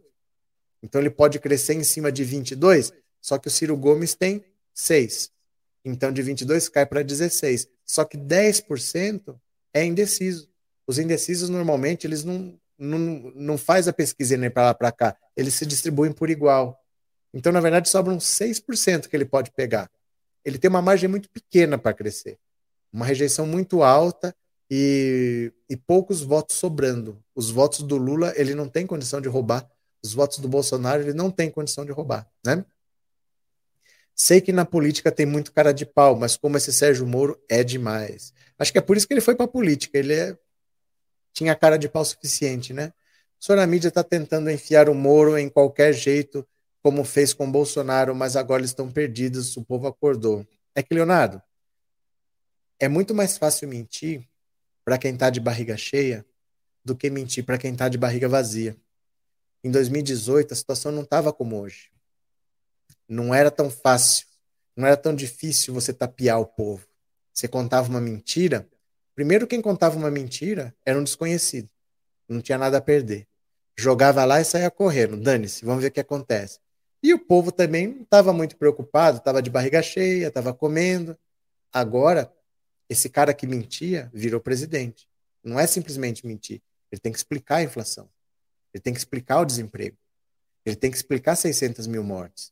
Ele tem que explicar os e-mails da Pfizer que ele não respondeu, a compra da Covaxin. Tudo isso ele tem que explicar. Não é só mentir e sair correndo. E agora, mentir para a pessoa que está com fome, não tem mentira que bote comida na barriga da pessoa com fome. Não, não adianta ele mentir. Quando você não é presidente, é uma coisa, mas quando você é, não adianta querer tapiar o povo que está com fome e desempregado, né? Boa noite. Na pesquisa, o Ciro tem seis na pesquisa, mas ele tira uns 12. Como assim, anônimo? Não entendi. Deixa eu ver se eu perdi algum superchat aqui para vocês não ficarem bravos comigo. José Moita, obrigado por ter se tornado membro, viu? Obrigado pelo apoio, obrigado de coração, muito obrigado. Eliane, a vontade é tanta que criaram um instituto para divulgar pesquisa fake. É, porque assim, o instituto não existia. Não existia. Ele foi criado no dia 16, dia 16 já estava fazendo pesquisa, e dia 19 já estava publicando um resultado que só ele publicou. Ninguém tem resultado parecido. Bem estranho, né? Família Passarinho, obrigado pelo super sticker, viu? Obrigado de coração. E Maria Dilma, obrigado por ser membro também. Vamos continuar? Eu vou fazer uma pergunta para vocês no WhatsApp. E eu quero que vocês façam assim. Você vai me dizer, do mesmo jeito que eu fiz na pesquisa lá, qual é o vice que você escolheria para o Lula se tivesse obrigatoriamente tem que ser de esquerda? Não, ah, mas eu quero o Alckmin. Não, não importa. Eu quero ter que ser de esquerda. Se tiver que ser um vice de esquerda, quem você escolheria? É um exercício, gente. É um exercício, tá? Não é a realidade. É só uma curiosidade. Você vai dizer no 14 997790615 se o seu vice, você pudesse escolher o vice do Lula, mas é, tem uma lei, aprovou uma PEC. Todo vice tem que ser de esquerda. Tem uma lei. Quem que você escolheria? Você escolheria o Boulos, você escolheria o Haddad, você escolheria a Dilma, você escolheria o Flávio Dino, você escolheria o Camilo Santana. Que nome você escolheria? Se você só pudesse escolher na esquerda, quem seria? Você vai responder no 14 997790615, eu vou ouvir daqui a pouco, tá? 14 997790615, esse número é WhatsApp, também é Pix, tá? Se quiser contribuir com o canal, essa é a chave Pix. Deixa eu ver. Roberto, boa noite. Morocutaia não cresce nem com reza brava. É porque não tem para onde crescer. Ele não tem voto de quem roubar. Que quem é eleitor do Lula que vai votar nele? Quem que é eleitor do Bolsonaro que vai votar nele? É o mesmo tipo de eleitor. Mas os que estão com Bolsonaro consideram o Sérgio Moro traidor. Então não sobra muito espaço para ele crescer. É muito difícil imaginar que ele vai crescer, né? O que ele pode é tirar votos do, do Dória, do Rodrigo Pacheco, do Mandetta, mas isso é o quê? O Dória tem dois, o Mandetta vai ter um. É muito pouco, ele tem muito pouca margem para crescer, né? Mais de 500 anos de direita no Brasil e quando a esquerda tenta fazer algo de bom para a população, a direita faz de tudo para atrapalhar. Boulos nem pensar, ele atrapalhou o governo do PT. Escolhi o Flávio Dino, beleza. Cadê? É, boa noite, professor, e a todos, pessoal. Quem puder, comprem o livro do jornalista Fernando de Moraes, Lula, a biografia. Gente, ele acabou de ser entrevistado por Mário Vitor, TV 247. Incrível. Flávio Dino, que me perdoe, mas o vice seria o nosso querido Camilo Santana, daqui do Ceará. Fechou, fechou.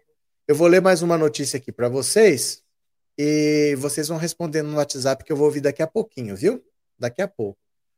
Olha, eu fiz uma live hoje de, de manhã falando da Sara Giromini, Sara Winter, que ela botou a boca no trombone. Ela deve estar tá preparando uma delação porque ela sabe que ela está ferrada. Então ela não pode ficar esperando o Alan dos Santos ser preso, porque se ele falar que ele sabe mais coisas, e para você se beneficiar da delação, você tem que contribuir. Você não pode falar o que o outro já falou, porque aí você não está ajudando nada. Então, se ele delatar, ela não vai ter o que falar, porque ela sabe menos que ele. Quem sabe mais é ele, com certeza. Então, talvez ela faça uma delação antes. Ela, se ela souber que ele vai ser preso, ó, foi preso, está chegando. É capaz ela correr para fazer uma delação. Houve um silêncio. Ela falou do nome da Carla Zambelli, da Bia Kisses, do Daniel Silveira, do general Heleno ninguém tocou no assunto. Muito estranho, né? Muito estranho. Vamos ver aqui, ó. Opa, olha. Tropa de choque bolsonarista silencia diante da denúncia de que general Heleno conspirou contra o STF. Olha esse cabeça branca. Meu Deus do céu. Parece um munhá. Meu Deus. Mais uma bolsonarista arrependida Sara Inverno, que foi presa após liderar o chamado acampamento dos 300, que eram na verdade uns 15, 16 só, afirmou que a milícia virtual que deixou as redes para se instalar na Praça dos Três Poderes em Brasília obedecia a ordens diretas do presidente Jair Bolsonaro e recebeu do ministro-chefe do GSI, Augusto Heleno, a missão de conspirar contra o STF. Ele pediu para deixar de bater na imprensa e no Rodrigo Maia e redirecionar todos os esforços contra o STF, disse em entrevista direto do Brechó da Mãe, em São Carlos, no interior de São Paulo. De acordo com Sara, Daniel Silveira, Carla Zambelli, Sargento Farrur e Bia Kisses foram muito presentes na organização. Todos, a tropa de choque bolsonarista, resolveram silenciar diante da denúncia até o momento da publicação desta matéria. Daniel Silveira é a exceção que tem a conta detida por problemas com a justiça. O grupo, formado por apoiadores do presidente, marchou em direção ao STF com tochas de fogo, em uma alusão aos grupos supremacistas americanos, nem vou falar o nome que dá problema. Sara chegou a ser presa por conta do ato. Em outro momento da entrevista, Sara deixou clara a influência direta do presidente sobre o grupo. Ela pontuou que houve um combinado para que nada respingasse no presidente. Em janeiro, eu anunciei que ia contar tudo que eu sabia sobre o bolsonarismo. O Planalto surtou e fez uma reunião ministerial. A Damares foi chamada. Eu não sabia que eles tinham tanto medo do que eu, que eu pudesse tornar público. Sobre os filhos do presidente, especialmente Carlos Eduardo, Sara contou que os dois atuam como cães de guarda do presidente. Quem tem destaque na direita, eles cooptam e destroem. Eita, ninguém falou nada, hein? Ninguém tocou no assunto. É sintomático que ninguém tenha tocado no assunto. Ficou por isso mesmo. que será que ela vai falar? Porque essa menina tá vendo que ela foi abandonada, que ela foi usada, que ela foi abandonada, que ela se ferrou, porque ela é uma pessoa que não é rica, é uma pessoa hoje que é difícil ela arrumar um emprego, porque, primeiro, emprego de quê? Que estudo que ela tem? Ela até fez uma faculdade aí, eu acho que é Relações Internacionais, ela até tem um diploma, mas ficou um tempo na Ucrânia, estudando tática de guerrilha, estava na... Quem que vai empregar uma mulher dessa? Então ela foi usada para atacar o STF, está sendo investigada num monte de inquérito, está ferrada da vida, está sem dinheiro, e ela sabe que se ela tiver que ser presa, ninguém vai fazer nada por ela. Então a chance dela é colaborar com a investigação e fazer uma delação premiada, porque a, depois do Alan dos Santos, a hora que ele chegar, ele também sendo abandonado, porque não tem o que fazer. O que o Bolsonaro podia fazer é impedir que ele fosse extraditado, mas se o papelada já chegou lá, não tem mais o que fazer. Ele sabendo que ele vai se ferrar, ele pode colaborar. E aí ela não tem o que falar. Ela tem que falar antes dele, porque ele sabe mais. Se ele falar, ela perde os argumentos, daí não tem mais benefício. Ela está desesperada. A prisão do Alan dos Santos talvez faça um monte de gente delatar antes dele. Porque se esperar ele delatar, depois ninguém pode falar mais nada para se beneficiar. Então talvez um monte de gente comece a falar antes, né? Sara corre o risco de infartar igual ao Bebiano. Tem nada a ver uma coisa com a outra, Antônio. Dilma Rousseff sempre foi uma mulher honesta, trabalhadora, não aceitava essa corrupção. É, Uai, ela maneja bem uma arma, ela e os 300. Rita, eram, eram uns velhinhos desocupados, eram uns aposentados, o grupo do 300 dela. Dava até dó de ver aquele pessoal lá. Ah, meu Deus do céu, que gente iludida, né? Que gente iludida. Sara Girimum deve estar cantando Abandonada por Você. Pois é. Glaze daria uma dupla imbatível junto com Lula. A Sara tem que ter proteção, senão ela pode ir para a terra dos pés juntos. Quem que vai proteger ela? Quem que vai proteger? Pensa bem, né? É, vou ver se o meu amigo Lula quer me emprestar um pouco desse dinheirinho dele que já foi liberado, já que ele agora está de boa. Fica à vontade, peça. Não acredito em queima de arquivo da Sara, seria muito óbvio, ainda está mais perto da eleição. Não vai acontecer nada, não, gente. O destino dele está traçado. Não depende do que ela falar. As provas estão lá no STF.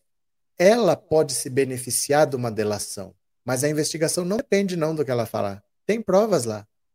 Ela pode chegar lá, querer fazer uma delação, tal, falar um monte de coisa, mas eu tenho certeza que eles já sabem no STF. Não vai provocar nada sabe? Dificilmente ela vai falar alguma coisa que eles já não saibam. Vai começar a ter prisão. Isso sim, vai começar a ter prisão logo, logo. Cadê? Ninguém fala mais do Zé Trovão. Não, ué, falar o quê? Tá preso. O que, você quer que fale? Você quer a dieta dele? Não tem o que falar, cara. Ele tá preso. Lá ele vai ficar. O que, que você gostaria de saber? Conta pra mim. Tamo de sacanagem com você, rapaz. O que aconteceu, Meire? os 300 não chegava, não, não chegava a 20. Não chegava a 20. Eram uns 15, 18 por aí no máximo.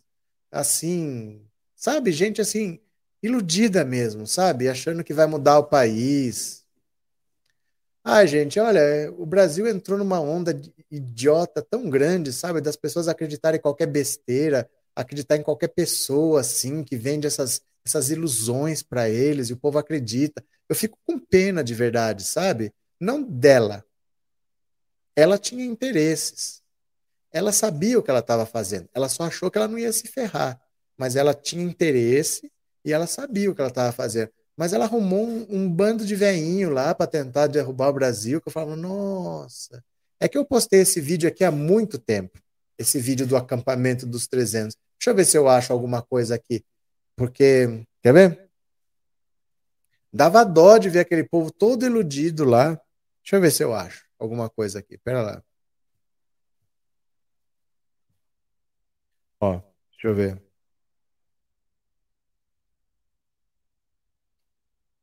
eu ver se eu acho algum vídeo aqui.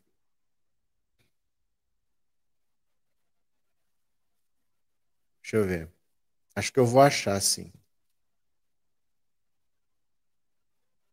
Porque dá pena dos, dos veinhos aqui. Bando de veinho iludido. Quer ver? Pera aí. Deixa eu ver se eu acho aqui. Os veinhos.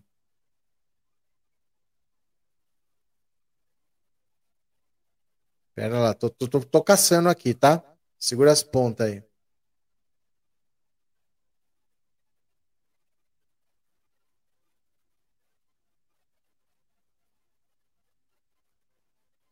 Deixa eu ver se eu acho aqui. O povo que queria mudar o Brasil. Ó, tem uns vídeos aqui, vamos ver junto. Tem vários, vai ser comédia, mas fazer o quê, né? Até achei uns vídeos aqui. Vai ser comédia, mas vamos lá, vamos lá, é o jeito. Ó. Acampamento dos 300. Vamos ver aqui, ó. Aqui é no avião, ó. O povo perdeu a paciência, meus queridos. Agora vai. Todos convidados para o acampamento dos 300. Hashtag golpe de Estado. Ai, meu Deus. Estão chegando em Brasília, que vão para a Praça dos Três Poderes amanhã. Está tendo acampamento. O acampamento dos 300 compatriotas. Bahia, Nordeste, São Paulo, Brasília, Rio de Janeiro, BH. O pessoal está chegando para acampar. E nós só vamos sair quando a gente conseguir salvar esse país. Chega!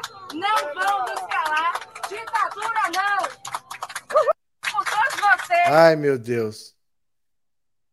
Aqui foi quando mandaram desmontar o acampamento. Acho que tacaram spray de pimenta na galera aqui, quer ver? Estão chegando em Brasília, Opa. que vão pra... Eles não queriam sair. Olha lá, ó. Ó os veinhos, ó os veinhos, ó, tomando spray de pimenta na cara.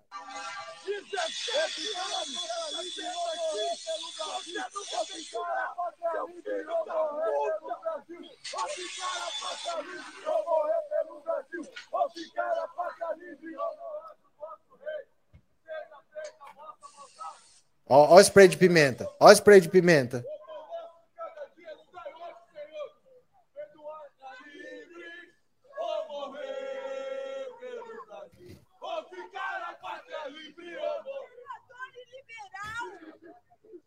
Olha, gente. possível isso. Eu estou implorando ajuda, porque estão querendo tirar tudo de nós. E o Brasil não é isso e não será. Essa ditadura, Ó. Ó o pimenta. Aqui, ó. A Globo tá aí, Globo. A Globo tá aí? Tá ali, ó. Ela tá ali, ó. Tá filmando. Filma aqui. Você não quer filmar vagabundo, vagabundo, bandido apanhando na rua. Aqui é ditadura. Não tá fazendo Depois fala de violência fascista. Ibanez, o senhor é fascista, Ibanez. O senhor é fascista. dos ministros do STF, do governador. Nenhum comunista vai nos calar. Ibanez. O povo não quer intervenção militar? Olha aqui, ó, jogando fogos em cima do STF. Foi aqui que ela se ferrou. Ó. Dos fogos, seus bandidos.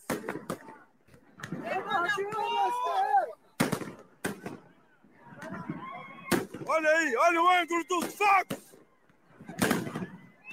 Olha aí, seus bandidos! Supremo dos infernos!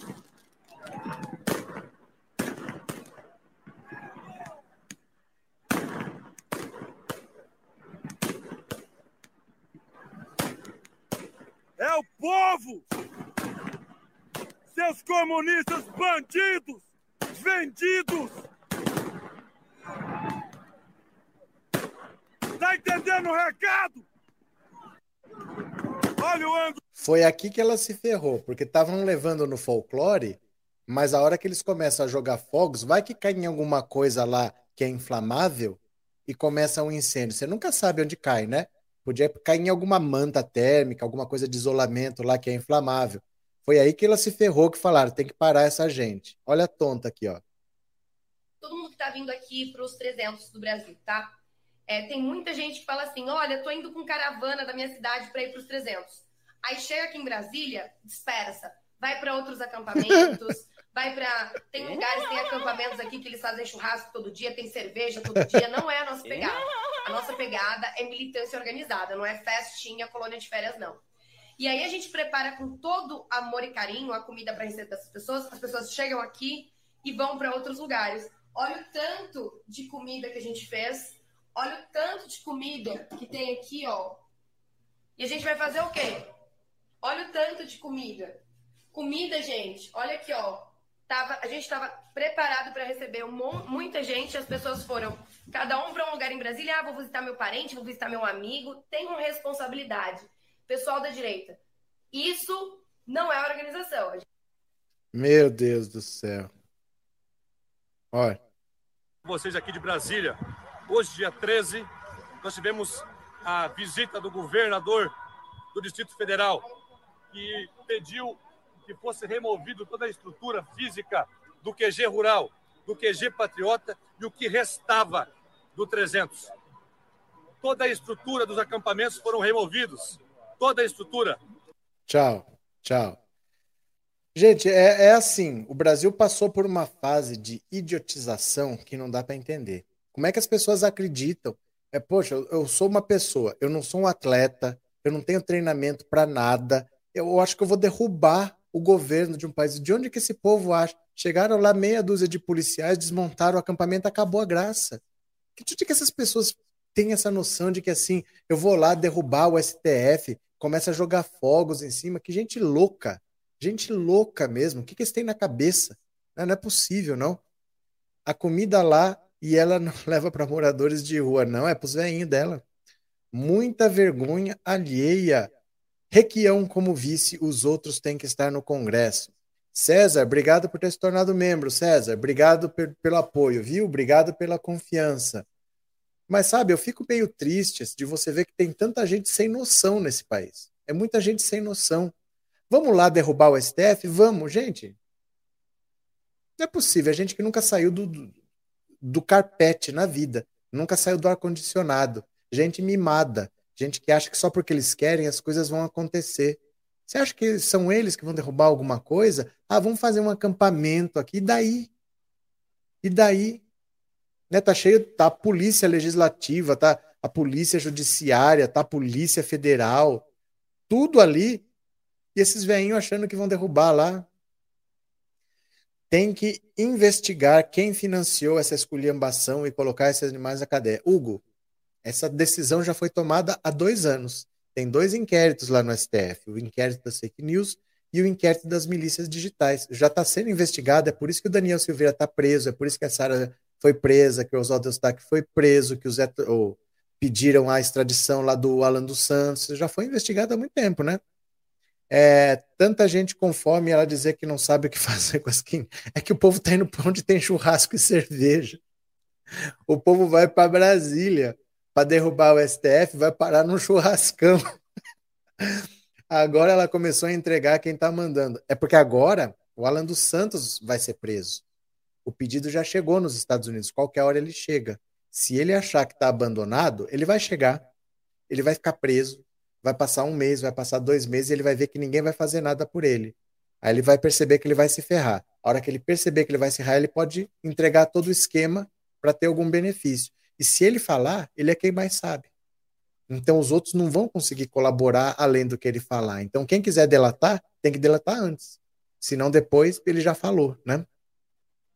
Esse povo estava escondido, só soltaram para conhecer. É, eu não entendo como é que pode ter tanta gente besta no mundo, né? Bom, quem sabe se o professor não passa o meu conteúdo aqui na live dele, né?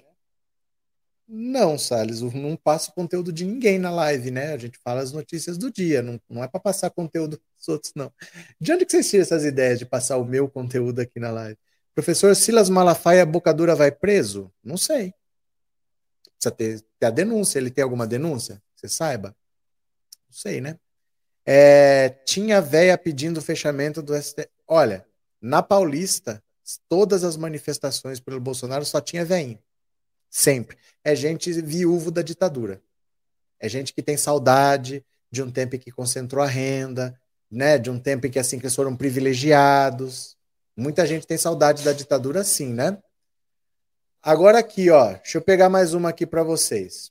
Essa notícia é um pouco triste, porque parece que as pessoas não aprendem de verdade. Olha, vamos ver mais uma aqui. Olha. Pintadas de preto, crianças brancas participam de evento em escola no Tocantins e coletivos repudiam prática racista. Olha, se pode. Olha isso. Isso é uma criança branca que foi pro Dia da Consciência Negra vestida de preto, assim, ó. É inacreditável que as pessoas acham que isso é uma boa ideia, mas vamos lá. Vamos lá. Fotos de crianças participando de um evento do Dia da Consciência Negra em uma escola de Gurupi, no sul de Tocantins, repercutiram nas redes sociais. Uma das imagens mostra uma criança branca pintada com tinta preta e usando uma peruca simulando cabelo Black Power. A prática conhecida como blackface é racista e movimentos negros publicaram notas de repúdio. O Colégio Adventista afirmou que se tratava de uma caracterização e que não pintou ou estimulou a pintura corporal. Após a repercussão negativa, a escola pediu desculpas. O post foi feito na sexta pelo próprio colégio e afirmava que o objetivo era caracterizar os estudantes. Dia 20 de novembro comemora-se o Dia Nacional da Consciência Negra e hoje nossos alunos vieram caracterizados para comemorarmos esse dia tão importante, para refletirmos o quanto Deus nos, nos tornou os irmãos e que perante Ele somos todos iguais. Me conta aqui nos comentários se você gostou da caracterização dos nossos alunos. O blackface é uma prática de pelo menos 200 anos e que consiste em se fantasiar de forma caricata de uma pessoa negra. As pessoas eram ridicularizadas para o entretenimento de brancos. Estereótipos negativos vinham associados às piadas, principalmente nos Estados Unidos e na Europa. Saiba sobre o ato racista abaixo. Deixa que eu explico isso aqui para vocês, ó. Parece que é uma boa ideia, né? Vamos por um dia todo mundo virar preto para a gente mostrar que a gente não tem preconceito. O problema é que certas coisas já foram usadas por muito tempo, e sabe quando as pessoas pegam ranço e não podem mais ver isso daí? É o que aconteceu com o blackface. Deixa eu mostrar aqui para vocês, ó. Deixa eu mostrar para vocês o que, que é o blackface, ó. Opa. Blackface. Ó. Aparece a Bia Kicis, né? O que, que se fazia nos Estados Unidos?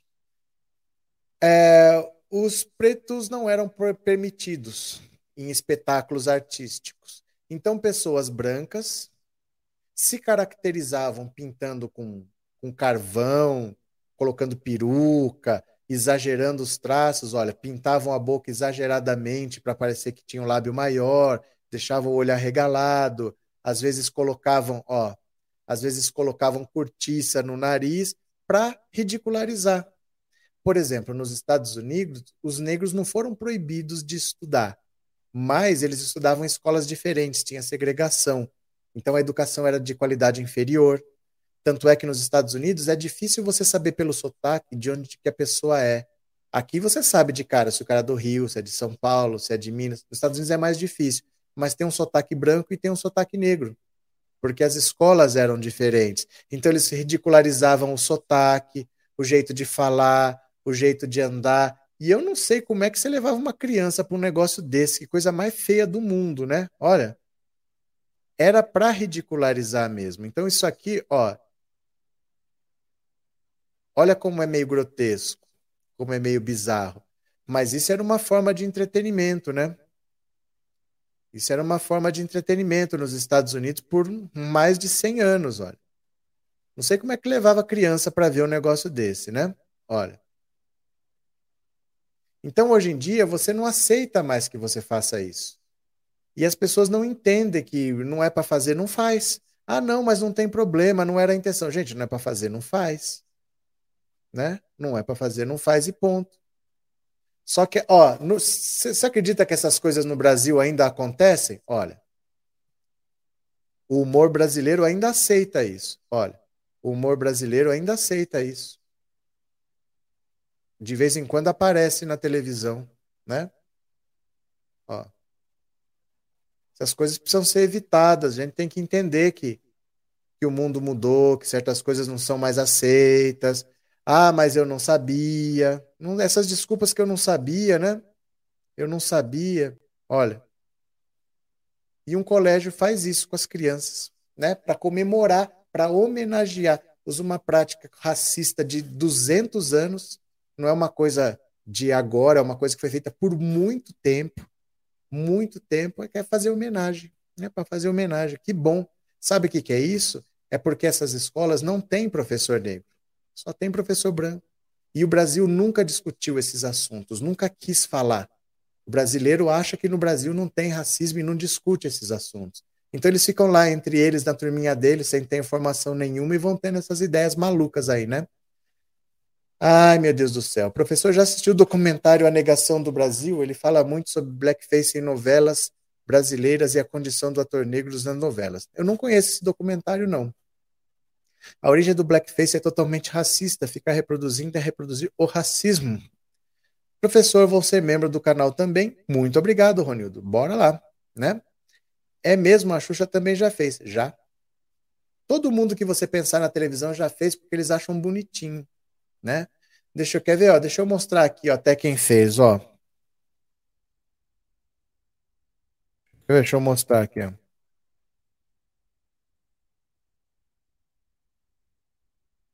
Olha aqui quem que já fez um blackface aqui, ó. Dá uma olhada. Paulo Gustavo. Isso daqui é sempre um personagem que é pobre, que fala errado, mal educado. Foi só falar para ele, cara, não faz isso, isso é blackface, que é uma prática racista. Pronto, ele fez o mesmo personagem aí, sem caracterizar, sem o blackface. É a mesma coisa. Por que, que as pessoas acham que precisa fazer, né? Olha, por que, que acha que precisa fazer isso? Não faz, gente, não faz. Né? Não precisa fazer. Ó, é sempre assim. É um personagem que fala errado, é um personagem analfabeto, é um personagem, ó.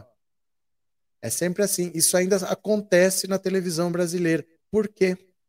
Por que, que se aceita, né? Por que, que se aceita isso? Ah, é que não tem problema. Tem problema, né? acaba virando isso daqui, ó. Você acha normal fazer um negócio desse? Não precisa, né? Não precisa, mas tudo bem. E é uma escola, né? Com crianças. Lamentável a escola ter feito isso. O cantor que se pintava de negro era norte-americano, meu pai contava. Do que foi, Suzy? O que aconteceu? Como uma escola se presta a isso, gente, educadores fazendo chacota de negros. Teve uma outra escola, uns tempos atrás, que pediu para os alunos irem vestidos de favelado. Olha, é, é, essas escolas fazem umas coisas aqui, ó. Deixa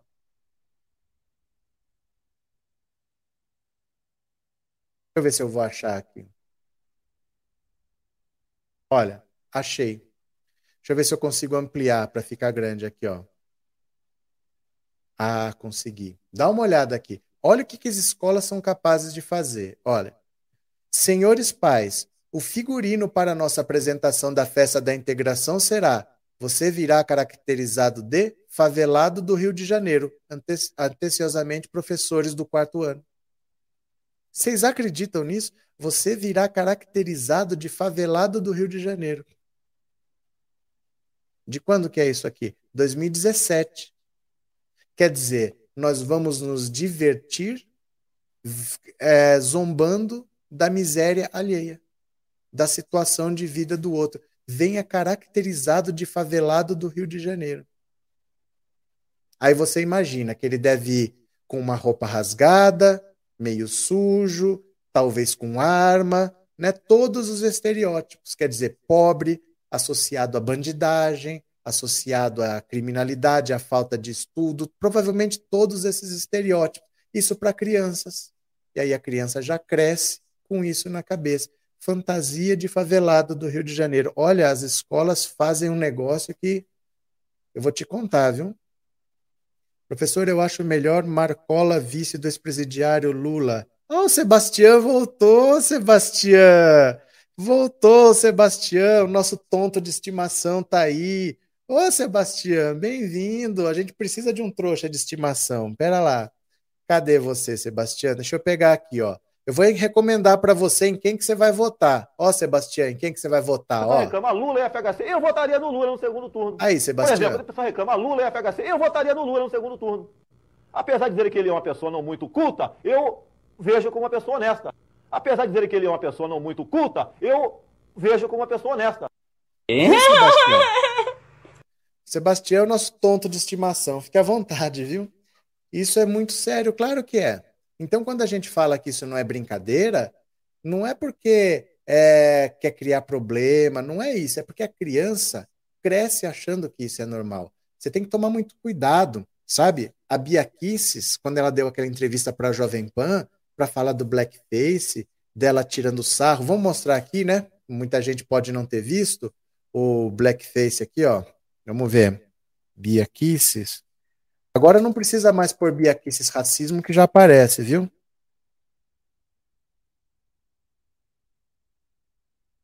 Ó, vou mostrar aqui. O que ela fez com Sérgio Moro e com Mandetta. Porque o argumento dela é que era uma piadinha. Ó, o argumento dela é que era uma brincadeira.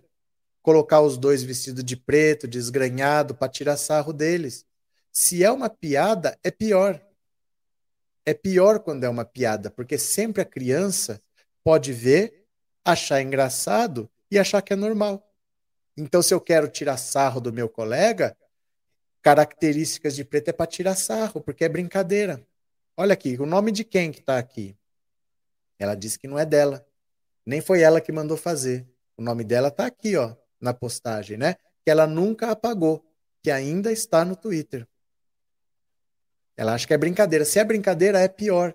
Nada pior, gente, do que você crescer vendo Didi tirando sarro do Mussum. Porque você cresce achando que isso é normal e tudo bem. Ninguém nunca perguntou para o Mussum se ele gostava, como se ele sentia. Ele nunca gostou. Ele nunca gostou. Mas não tinha espaço para preto na televisão dos anos 70. Se ele quisesse trabalhar, ele tinha que se submeter a ser humilhado. Tinha vaga para ele, tinha vaga para o Tião Macalé, os dois tinham que ser os bizarros. O Tião Macalé era o desdentado, o analfabeto que falava errado, o Mussum estava sempre bêbado. O Mussum estava sempre bêbado. Você sabe o que é um programa infantil? E que tem um personagem que está sempre bêbado, com uma garrafa de pinga, falando que eu quero mé? Vocês percebem? Mas é o estereótipo. Para trabalhar, tinha que ser esse daí. O Mussum não era um bêbado irresponsável. Ele nunca andava bêbado. Mas como ele era preto, ele tinha que andar esse estereótipo. As crianças crescem achando que isso é normal. Então, se é brincadeira, é pior. Na verdade, é pior, né? Aí, professor, até o Google já está adiantando as pesquisas graças à tua denúncia. Vai, é, então, agora começa a aparecer. Gente, o caso já está na Polícia Federal, viu? O inquérito já foi enviado é, do Ministério Público. Eles mandaram para o Lewandowski o Lewandowski instaurou o inquérito, remeteu para a Polícia Federal, já chegou. A Polícia Federal vai chamar ela para prestar esclarecimentos, ela vai dar o depoimento dela, mas é muito difícil ela falar que aquilo não é uma prática racista, porque a lei descreve o blackface como uma prática racista. Está descrito na lei. Não é uma questão de eu achar que é racismo, a lei descreve isso. Né? Eu falo que o Brasil é muito racista e toda vez me dizem que não, que eu sou muito radical. Pois é, é que quem diz que não é, Normalmente não é a pessoa que tem que decidir. É como se eu falasse assim para você: eu piso no seu pé. Você fala que doeu, e eu falo, não, mas não doeu, eu pisei leve. Mas sou eu que pisei que tenho que falar se doeu? Ou é quem está dizendo que doeu que sabe se doeu ou não? É quem levou o pisão, não é? Então, quando a pessoa fala que tem racismo e ela sofre, ah, não, mas no Brasil não tem, você está sendo radical. Eu que sei, eu que passo. Não é você que tem que dizer.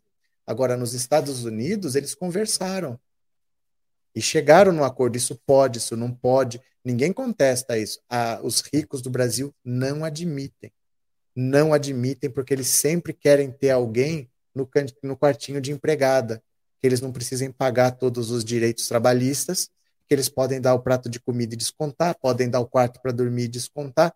O ódio foi tanto de dar direito trabalhista para empregada doméstica, eles preferiram acabar com a CLT, acabaram com o direito trabalhista de todo mundo, né? Mas a doméstica não vai ter dinheiro, direito trabalhista, não. Né? Essa gente não imagina o quanto é destruidor para a autoestima da criança preta que cresce vendo isso. Verdade. Verdade. O Mussum nunca gostou, ele sempre sofreu com isso, ele tinha que se submeter para ter espaço. Vocês lembram da Zezé Mota? A Zezé Mota, ela foi muito famosa nos anos 70, mas muito. E quando ela fez o Chica da Silva, o filme, quando ela fez o filme Chica da Silva, ela virou a mulher mais conhecida do Brasil, ela virou o símbolo sexual do Brasil, só que até os anos 70 não existia preto em capa de revista. E aí chegaram no impasse. Como é que a gente não vai pôr a Zezé Mota? Todo mundo só fala da Zezé Mota. O assunto é Zezé Mota. E eles tiveram que fazer reunião. Como é que faz? Põe ou não põe? E não põe, e não põe, e vai, põe, não põe. Até chegar uma hora que decidiram. Vocês vão querer pôr? Só que vocês sabem que não vende. Se não vender, vocês vão ser responsabilizados. Vocês bancam, vocês vão pôr. Mas se der problema é com você. E foi só assim que pela primeira vez teve um preto nos anos 70, numa capa de uma revista. Não se punha. Não se punha. Né? O Ricardo Bretanha fez um vídeo sobre as pesquisas. Beleza, beleza. Quem está lá já vai assistindo. Se inscrevam no canal do Ricardo Bretanha, viu? O Brasil tem uma dívida enorme com os africanos que foram sequestrados de sua terra para serem escravizados em nossa terra. Brasília, disse a Socorro. É, Leci Brandão falou no Bial que conheceu o preconceito na escola. É, mas então, quando ele levou a Xuxa lá e eles tocaram nesse assunto, ele, ele minimizou. Ah, não, nem sabia que era preconceito, não tinha nada demais, aquilo era uma homenagem. Ele e a Xuxa. Os dois achando que era homenagem, né? Professor, e a fantasia de nega maluca e o, o ar lembra? Como é que é? A nega maluca. Como é que é? Até, aqui, até o nega maluca eu entendi. Professor, e a fantasia de nega maluca o ar lembra? O que, que é esse o ar lembra do final que eu não entendi? É, boa noite, todos temos um pouco de racismo, isso é fato. É, seria um milagre não ter. Porque a sociedade põe isso dentro de você. Seria um milagre não ter. Então a situação não é assim, é eu sou racista ou não. É onde isso pode aflorar? Onde isso pode aparecer? Né? Porque você tem que entrar num lugar, entra num restaurante legal. Não um quilo que você almoça no, durante o trabalho. Um restaurante que você vai assim, uma sexta-feira à noite, um sábado à noite, e olha para o lado. Se só tiver preto na segurança ou garçom ou na limpeza, isso tem que te incomodar. Não pode ser normal para você se entrar num lugar e ter um padrão. Todas as pessoas que estão lá se divertindo têm um padrão e as pessoas que estão trabalhando têm um padrão. Isso tem que te incomodar. Não é normal isso acontecer. Não é para acontecer num país sério. As pessoas têm que trabalhar, têm que ter o direito a uma educação, a uma casa, a saúde, a ascender socialmente. Isso é para todos. E no Brasil não é, né? Cadê? que, que é o ar lembra? O que, que foi? Professor Roberto, até hoje eles têm N. Eu não sei porque tem cortando nas mensagens, viu? Ninguém é maluco de fazer isso nos Estados Unidos. Já no Brasil é tudo brincadeira. Ninguém faz. Se fizer, se, ó, se alguém ofender o outro lá e o outro for para cima e der porrada, ninguém defende quem fez a ofensa, não. Ninguém defende.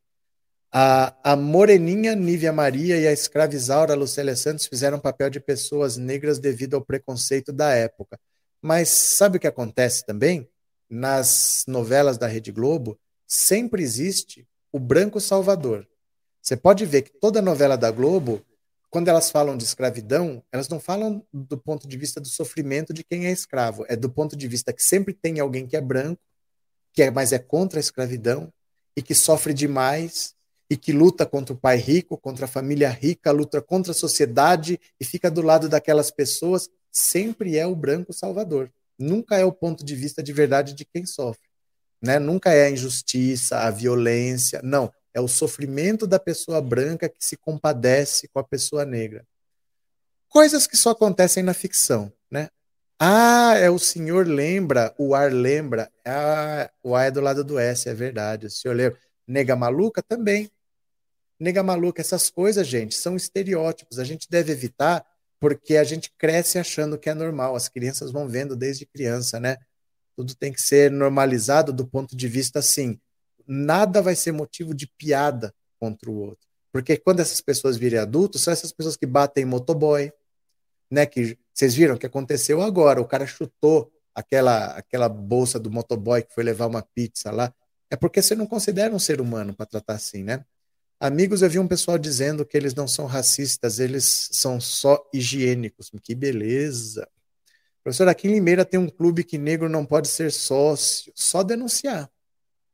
É só denunciar. Você tem que denunciar. Se for isso mesmo, você tem que denunciar. Né? É crime inafiançável. O herói individual. O que aconteceu?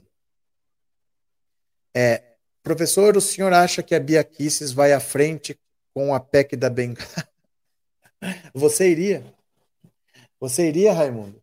Se você, se você quisesse uma PEC para aposentar o Lewandowski e o Lewandowski está com uma, um inquérito que pode te pôr na cadeia, você iria em frente? Acabou a PEC da Bengala, meu cara, acabou.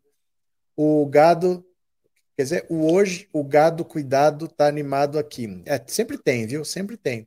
Boa noite, após a divulgação do Blackface, a Bia Kicis foi penalizada. Não, mas não foi, não é que foi pena. Gente, vocês juram para mim que vocês acham que é assim? Que você faz um negócio hoje, amanhã a pessoa está penalizada? Foi instaurado um inquérito. O inquérito vai durar 60 dias. Aí, se ela for, se for confirmado um crime, vai ter um julgamento. É assim que as coisas funcionam. Vocês juram que vocês acham que é assim mesmo? Que a pessoa ó, foi penalizada? Crime não é assim que se trata com crime. Tá aqui, ó, o inquérito está instaurado, está na Polícia Federal. Ela vai ter que prestar depoimento ó, ela vai ter que prestar depoimento, ó, é um inquérito policial mesmo, criminal, ó. Ela vai ter que prestar esclarecimentos lá. Acho difícil que ela consiga dizer que aquilo não é um blackface, né? Eu acho difícil ela conseguir explicar que isso aqui não é racismo, porque ela é uma pessoa que ela era procuradora, ela é formada em direito, ela é presidente da Comissão de Constituição e Justiça, ela entende de lei, ela dizer que não sabia que isso é racismo é bem difícil dela convencer. E, como falaram da PEC da Bengala, ela fez a PEC da Bengala a pedido do Bolsonaro para aposentar dois, Rosa Weber e Lewandowski, que tem 73 anos. Se você baixasse de 75 para 70, a idade da aposentadoria compulsória, automaticamente iam ter que ser aposentados a Rosa Weber e o Lewandowski. Só que olha quem que é o responsável pelo caso dela, ó.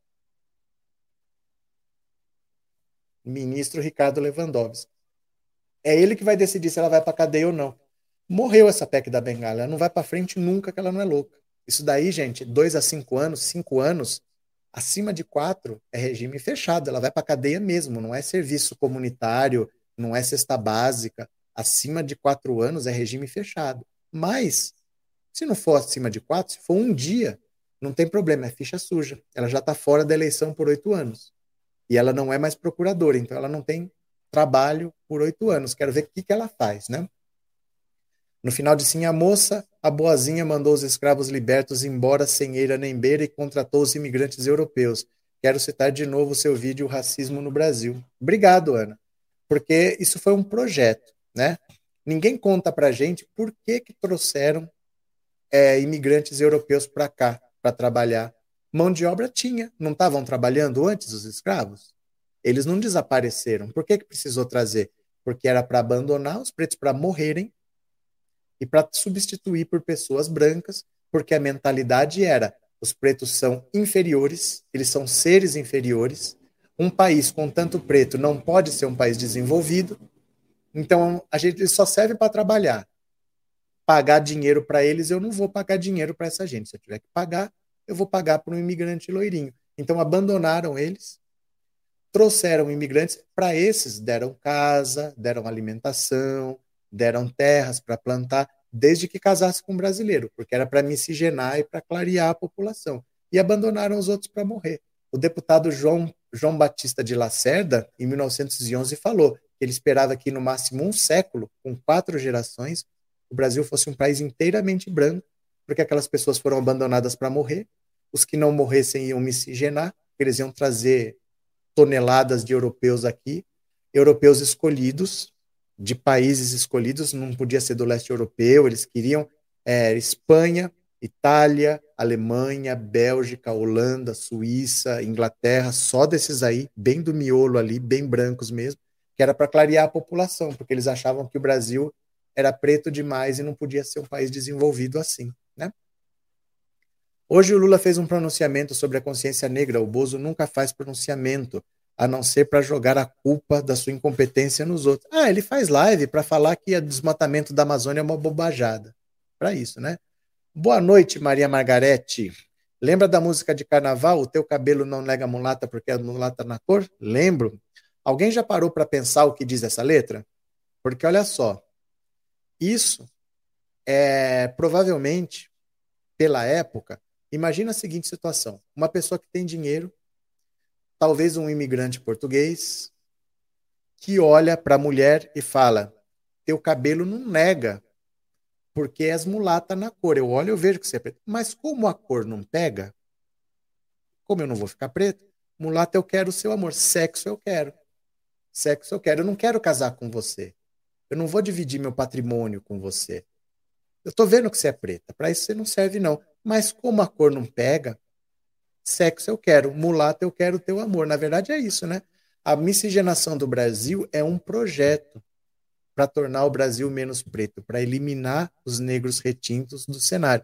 É um projeto. Era para ter morrido uma parte e ser substituído por imigrantes brancos. Né? Cadê quem mais? É, a igreja falava que preto e indígena não tinham alma. O objetivo era torturar, explorar e matar. É porque assim, como é que você vai justificar que você está trazendo pessoas? Gente, é, chegaram no Brasil mais de 5 milhões de pessoas. É um país inteiro. O Uruguai não tem isso até hoje. O Uruguai tem 3 milhões e meio de habitantes. Só que eles tiraram de lá 12. 12 milhões de pessoas. Só que metade morria no caminho. Então, para você ter uma ideia, eles conseguiram mudar o hábito alimentar dos tubarões. Os tubarões começaram a acompanhar os navios porque sabiam que ia ter comida fácil, porque era só jogando cadáver de lá até aqui, assim. Tiraram 12 milhões de pessoas de lá, chegaram aqui uns 5 milhões e pouco.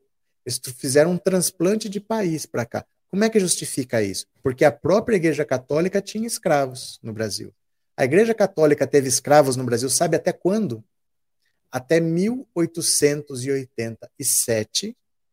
A escravidão acabou em 88 e só se pronunciou contra a escravidão, que já não existia mais nas Américas, já não existia mais, mas ela só se pronunciou contra a escravidão em junho de 1888. A abolição foi em maio de 1888. Quer dizer, um mês depois da escravidão acabar, foi que a Igreja Católica se pronunciou contra a escravidão, sendo que a escravidão não existia mais. Mas ela só se pronunciou depois de acabar no Brasil, né? No, olha, na América Latina, o último país que acabou a escravidão foi Argentina e Venezuela, em 1956. O Brasil foi acabar 40 anos depois. O Brasil quase entrou no século XX com trabalho escravo. E a igreja assinando embaixo. E a igreja assinando embaixo, né? É, li uma matéria agora no Metrópolis e diziam que os gados do governo já estão se preocupando com o Marreco tirá-lo do segundo turno e miram atacar o Marreco mais do que Lula. Mas não tira. Não tira, Cauê. O... Essas notícias são para tentar fazer o Moro crescer, mas o Moro não tem potencial para isso tudo. Ele, se ele crescer, não é às custas do eleitorado do Bolsonaro, porque só sobraram os radicais. Esse pessoal odeia o Sérgio Moro. Eles não vão abandonar o Bolsonaro para ir para o lado do Sérgio Moro. Pode ser que eles abandonem o Bolsonaro para votar nulo, mas não para apoiar o Sérgio Moro. Ninguém que vota no Lula vai abandonar o Lula para votar no Moro, E ninguém que vota no Bolsonaro vai abandonar o Bolsonaro para votar no Moro. Ele pode crescer, mas não às custas de é, burchar o Bolsonaro. O eleitor do Bolsonaro não vota no Sérgio Moro. É o mesmo tipo de eleitor. Mas esses que estão com o Bolsonaro não abandonam mais. Quem tinha que abandonar já abandonou. E para abandonar, para apoiar Sérgio Moro, menos ainda, viu? E a música da Nega do Cabelo Duro fez muito sucesso. Essa é mais recente. E o Luiz Caldas nem canta mais elas. É do Luiz Caldas, dos anos 80, né? Ele não canta mais. Ele disse que hoje ele não faria e que ele não canta mais essa música, né? Tudo que o Lula roubou será devolvido? Ele roubou de quem? Falou o cara que não tem nada, tá reclamando que os outros roubaram. Você não tem nada, se você tem um celular, você deve ter começado a ter comprado no governo do PT e está reclamando. Você é um belo do mal agradecido. Você era mais feliz antes, mas você não, não sabe, né? É meio lerdo. Eu conheço um professor universitário pardo que casou duas vezes e as duas foi com mulher branca. Um dia eu perguntei por que só mulher branca ele disse que era para os filhos nascerem com a pele clara. E as filhas dele alisam o cabelo e fazem plástica no nariz. Detalhe, ele é professor de história. Mas ele não está errado. Sabe por quê? Porque se você está num país nazista, nazista, perdão, racista, perdão. Se você está num país racista, você está evitando sofrimento para os seus filhos. Sabe, uma mãe preta que alisa o filho de, o cabelo dos filhos, ela sabe o que os filhos vão passar numa sociedade racista. É pura proteção, é puro instinto de sobrevivência. Ele não deveria ter essa necessidade. Mas o racismo mostra para as pessoas, ele sabe o que ele passou, o que a mãe dele passou, o que não sei o quê. Ele não quer que o filho sofra. Isso não é, não é que ele é racista. Mas ele sabe qual é a regra do jogo. Infelizmente. É, é um instinto de defesa que as pessoas têm, sabe? É um instinto de defesa. Muitas vezes a pessoa até as pessoas falam assim: "Ah, o preconceito não é racial, é social". Muitas vezes jogador de futebol ganha dinheiro, pagodeiro ganha dinheiro, mas continua sofrendo preconceito. A polícia continua parando. Sabe por que, que eles arrumam muitas vezes uma mulher loira? Porque aí vão pensar, deve ser alguém importante, é como se fosse um passaporte para parar de sofrer preconceito, porque o preconceito não é só social, é racial também. Então muitas vezes é defesa, sabe? A mãe não quer que o filho sofra, alisa o cabelo da filha para sofrer menos. É, é, é bem mais complicado do que parece, viu? Mas se Bolsonaro não tiver partido, o, o, eleitorado dele não vota no Sérgio Moro. Vota em qualquer coisa. Se o Bolsonaro não tiver partido, ele vai tentar passar esses votos para alguém. Se ele falar, eu vou me suicidar, não voto em ninguém, o eleitorado dele se mata junto. Mas provavelmente, se ele estiver de fora da disputa, vamos dizer assim, ele não quer participar porque ele sabe que ele vai perder para o Lula. Ele vai tentar passar esses votos para alguém, ele vai apoiar algum candidato. Então ele vai lá para o PL, mas não vai ser candidato. Aí ele bota alguém para ser candidato e manda o povo votar nesse povo. Mas o eleitorado dele não apoia o Sérgio Moro. Prisão de Moro e Dallagnol. Bom começo para o judiciário recuperar a credibilidade perante o mundo. Esqueça, Ana. Gente, parem de sonhar. Parem de sonhar. O Sérgio Moro não vai ser preso. Não vai ser preso. Parem de sonhar. Boa noite, Petrúcia. Bem-vinda. É, dá na mesma nazista. Não, mas é porque eu não queria falar. É, não, não, o enfoque não era esse, eu troquei de palavra, né? Teca tá chorando, gente. Ela sabe o horário que ela vai acabar, mas que cachorra.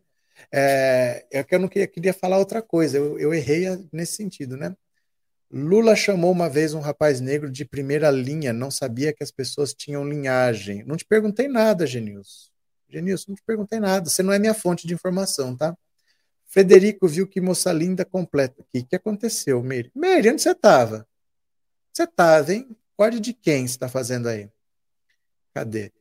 Meu sobrinho já foi confundido com jogador de futebol devido à condição social. É. É.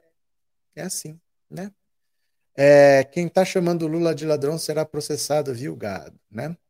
É, alisar o cabelo da filha é um sinal de desespero. Provavelmente a mãe já sofreu com o cabelo. É difícil manter a saúde mental nessa época em que vivemos. É porque, assim, você já sofre o preconceito por ser preto. Vai, isso é inevitável. Mas o cabelo também. Porque senão você não arruma trabalho, né? Porque você tiver. Ah, é o cabelo é muito grande. Não é. Se for liso, pode arrastar no chão. E não tem problema, né? Tem pessoas que têm cabelo lá no joelho, para debaixo da bunda. O problema não é que é grande é porque é crespo. Então você já sabe que você vai sofrer preconceito por uma coisa, você tenta evitar o outro. Não é porque as pessoas, ah, não, é porque ele é racista, ele não gosta, não, é que sabe que vai sofrer, né? Então, infelizmente. É, Lula roubou 370 bilhões de dólares e deixou para o Bozo comprar o Centrão. Oi, meu amigo, te amo. Você é, é uma caramba, você tá sumida. Você não vem que não tem, viu? Você não vem que não tem. Saudade. Caí. Corrigindo o país que os Estados Unidos comprou para devolver escravos libertos foi a Libéria. É por isso que chama Libéria, é de liberdade. A capital deles é Monrovia, em homenagem ao presidente Monroe. É. Os Estados Unidos tentaram mandar embora, porque como eles queriam se livrar dos. A gente, é assim. O raciocínio da época era o seguinte: esse pessoal é inferior. Se a gente quiser ter um país desenvolvido, eles não servem. Nos Estados Unidos eram muito poucos pelo seguinte: vocês lembram do Tratado de Tordesilhas? Quando o Papa dividiu o mundo no meio, daqui para cá da Espanha, daqui para cá é Portugal, Portugal ficou com um pedaço do Brasil e com a África. Então, Portugal monopolizou o tráfico de, de negros para o mundo por causa disso, porque ele era dono da África. Ele podia fazer o que ele quisesse ali com a bênção da igreja. Então, ele trazia para cá, porque também era de Portugal, não tinha intermediário. O escravo chegava aqui de graça. Então, veio tinham 12 milhões de pessoas e trouxeram para cá. Para os outros países já ficava mais caro. Então, nos Estados Unidos chegaram poucos e ficaram mais no sul. Por isso que nos Estados Unidos o sul tinha trabalho escravo e no norte não, porque era muito caro levar para lá. E como era muito mais caro levar para os Estados Unidos, o negro lá não sofreu tanto. Porque lá, se você torturasse e matasse, para comprar outra era mais caro. Aqui no Brasil, que era praticamente de graça, fazia o que queria. Então lá, eles estudavam, muitas vezes. Você vê em filme, eles usam roupas normais, não é como aqui que jogava, só podia comer manga que caía da árvore, para eles não quererem tomar leite. Falava que leite com manga matava. Eles eram muito maltratados aqui porque ele era mais barato. E lá nos Estados Unidos, além de ser mais longe, era mais caro, eles eram um pouco mais bem tratados porque não dava para repor tão fácil. Mas deixa eu mostrar uma coisa para vocês por falar nisso aqui, ó. Ó, isso aqui eu acho que vocês não sabem. Ó. Essa é uma curiosidade interessante. Eu vou mostrar para vocês, eu acho que vocês não sabem, ó. Vocês querem ver? Olha, vou mostrar aqui. Isso aqui é um mapa muito engraçado dos Estados Unidos é uma curiosidade muito interessante, é sobre esse assunto mesmo, viu? Olha, dá uma olhada aqui. Opa, perdão. Dá uma olhada nesse mapa aqui. Vocês estão vendo aqui? Ah, que saco isso aqui. Deixa eu ver. Não dá para. Eu quero clicar em cima para mostrar para vocês. É, aqui. Ó, esse aqui acho que vai dar para clicar. Olha, aqui dá para pôr. Vocês estão vendo aqui o Texas? Esse aqui é o estado do Texas, né? Deixa eu ver se eu amplio um pouquinho aqui. Ó. Pronto, ampliou, ficou legal. Olha, vocês estão vendo aqui o Texas? Vocês estão vendo essa, essa ponta aqui do Oklahoma, que é roxa? Por que, que o Oklahoma está aqui e tem essa pontinha roxa aqui por cima do Texas? Sabe por quê? O Texas, originalmente, era uma parte do México. Olha isso. O Texas era uma parte do México. Só que o México acabou com a escravidão. E essa parte aqui, que era México, falou: não, nós queremos continuar com o trabalho escravo.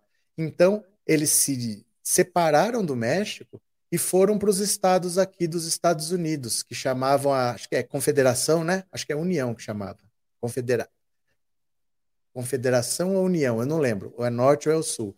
Só que para se unir aqui, para se unir, a esses estados aqui do sul, eles tinham um tratado que chamava o Compromisso do Missouri. O Compromisso do Missouri dizia que o trabalho escravo só podia acontecer abaixo do paralelo 30, 36 graus e 30 minutos. Só daqui para baixo podia ter escravidão. Então o Texas, que ia até aqui, abriu mão desse pedaço de terra, porque acima desse paralelo aqui ele não poderia ter trabalho escravo. Vocês entenderam isso? Ó, o Texas, ó, vinha até aqui, mas tinha um tratado esse paralelo aqui, 36 graus e 30 minutos, ó, você percebe aqui essa linha? Ó, ó, ó, você percebe essa linha? Ó, ó, ó, ó, ó, ó. Essa linha separava onde tinha trabalho livre e onde tinha trabalho escravo. É essa linha aqui, ó. Como o Texas queria ter trabalho escravo, eles falaram: então eu não quero esse pedaço de terra que não pode ter trabalho escravo, eu vou parar aqui. Eles abriram mão de terra para ter direito a ter escravo. Eles preferiram possuir pessoas a possuir terra. Eles deram terra para poder ser dono de pessoas. Vocês acreditam nisso? Que é essa linha aqui, ó. É essa linha. Essa linha faz a divisão de onde podia ter trabalho escravo. Daqui para cima não podia ter. Então, Texas abriu mão desse pedaço de terra para ter o direito de continuar tendo escravos. Vocês acreditam nisso? Que o ser humano faz essas coisas? Eles deram terra, então fica com essas terras. Se eu não puder ter escravo, aí não me interessa. Eu prefiro possuir ser humano a possuir terra. Acreditem nisso ou não, né? É, com imprensa, pastores, militares, juízes no bolso, direita nem precisa de partido. Qualquer legenda de aluguel serve. Povão tem votado na direita induzido a erro pelas falácias de apelo ao medo. Você está com raciocínio errado, Ana Cristina. Você está com raciocínio dos anos 90, dos anos 2000. Não existe mais legenda de aluguel. Sabe por quê? Porque você não pode ir atrás de doação. Antes, como eram as empresas que doavam, qualquer legenda servia. Então eu arrumo uma legenda pequenininha e eu sou candidato por lá. Não é mais assim, porque o financiamento da campanha agora é público. E o partido tem o dinheiro proporcional ao número de deputados.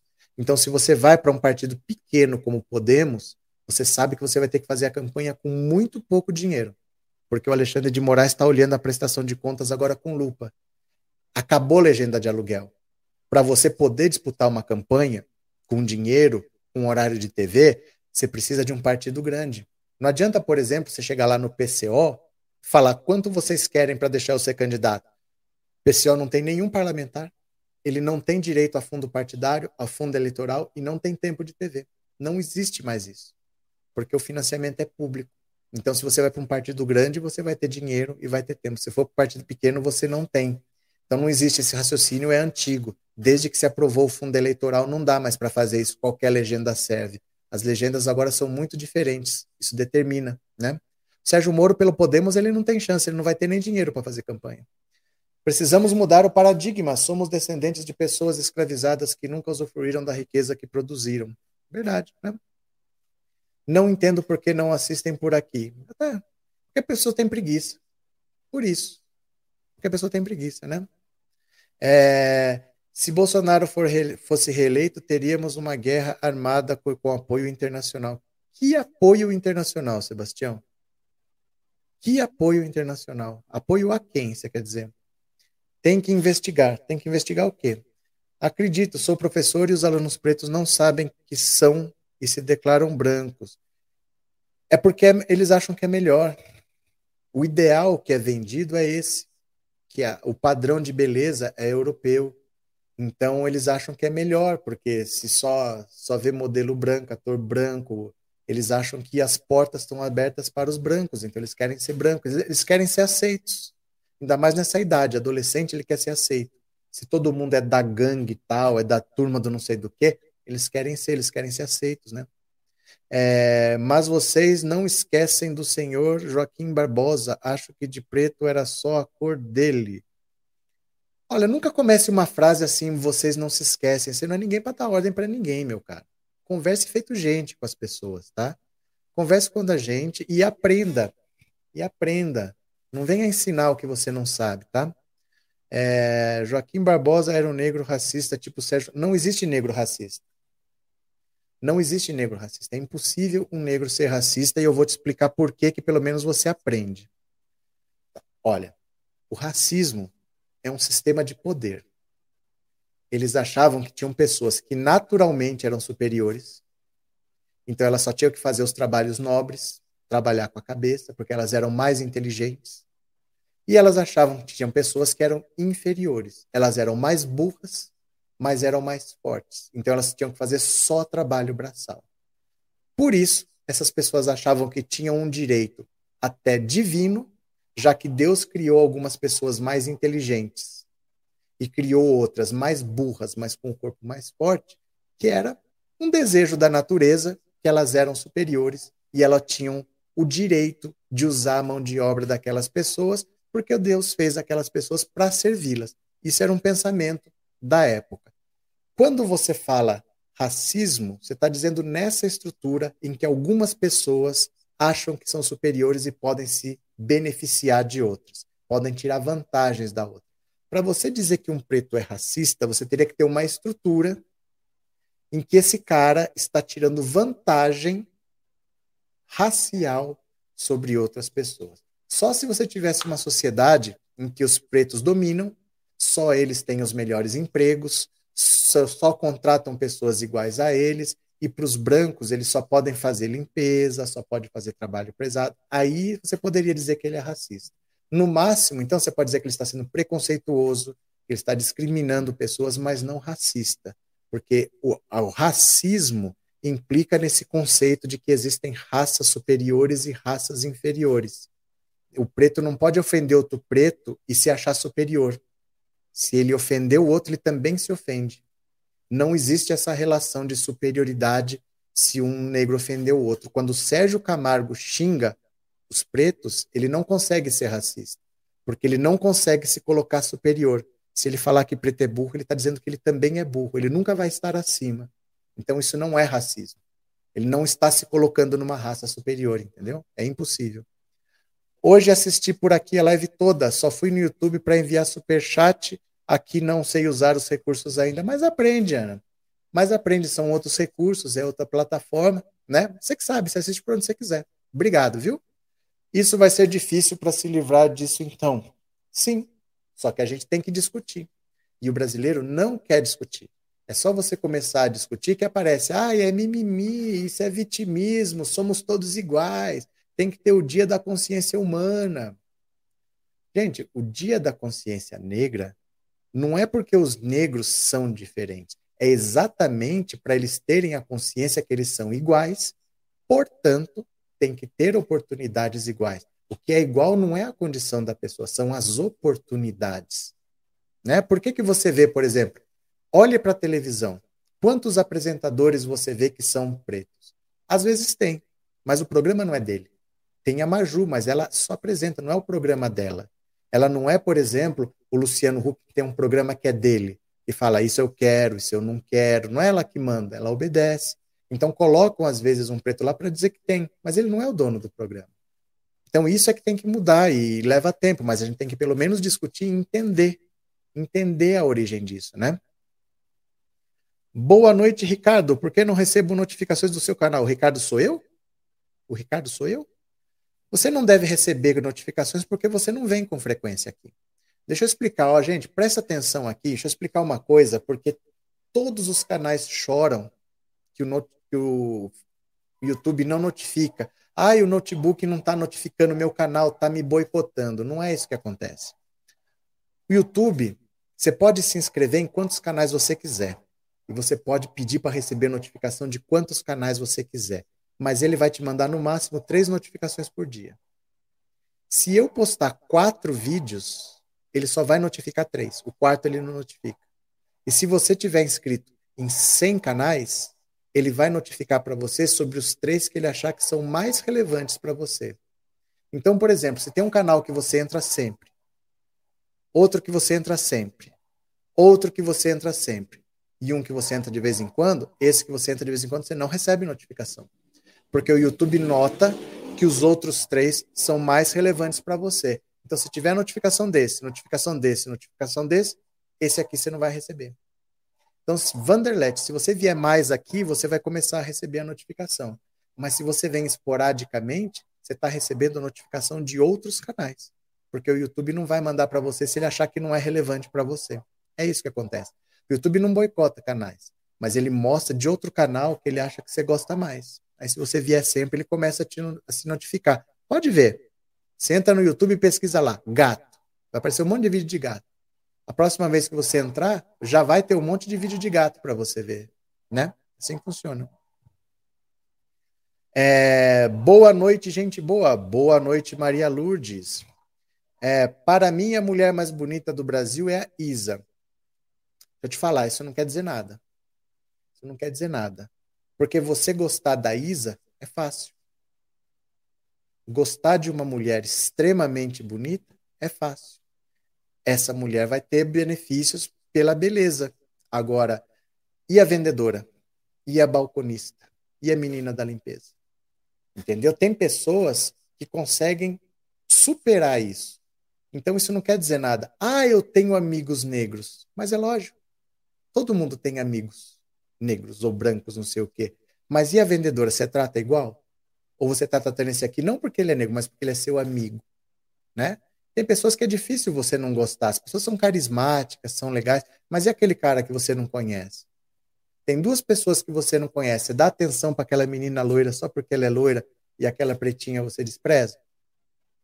Com, com pessoas que a gente conhece, com pessoas que são muito bonitas, isso é lógico que tem outras coisas que chamam a atenção mas é, é quando você não conhece a pessoa, quando a pessoa não tem nada de especial, aí é que você tem que ver se você trata igual ou se você tem uma preferência, né? É, Maria Lourdes, obrigado, viu, pelo superchat, obrigado por ser membro do canal, muito obrigado, viu? Valeu. É, boa noite, Ana Maria, melhoras para você, disse o Del. Professor, eu sou notificada sempre, não perco um, porque é isso que o YouTube faz. Não é que o YouTube boicota o meu canal, o YouTube não sabe modificar, é que ele só manda três notificações por dia.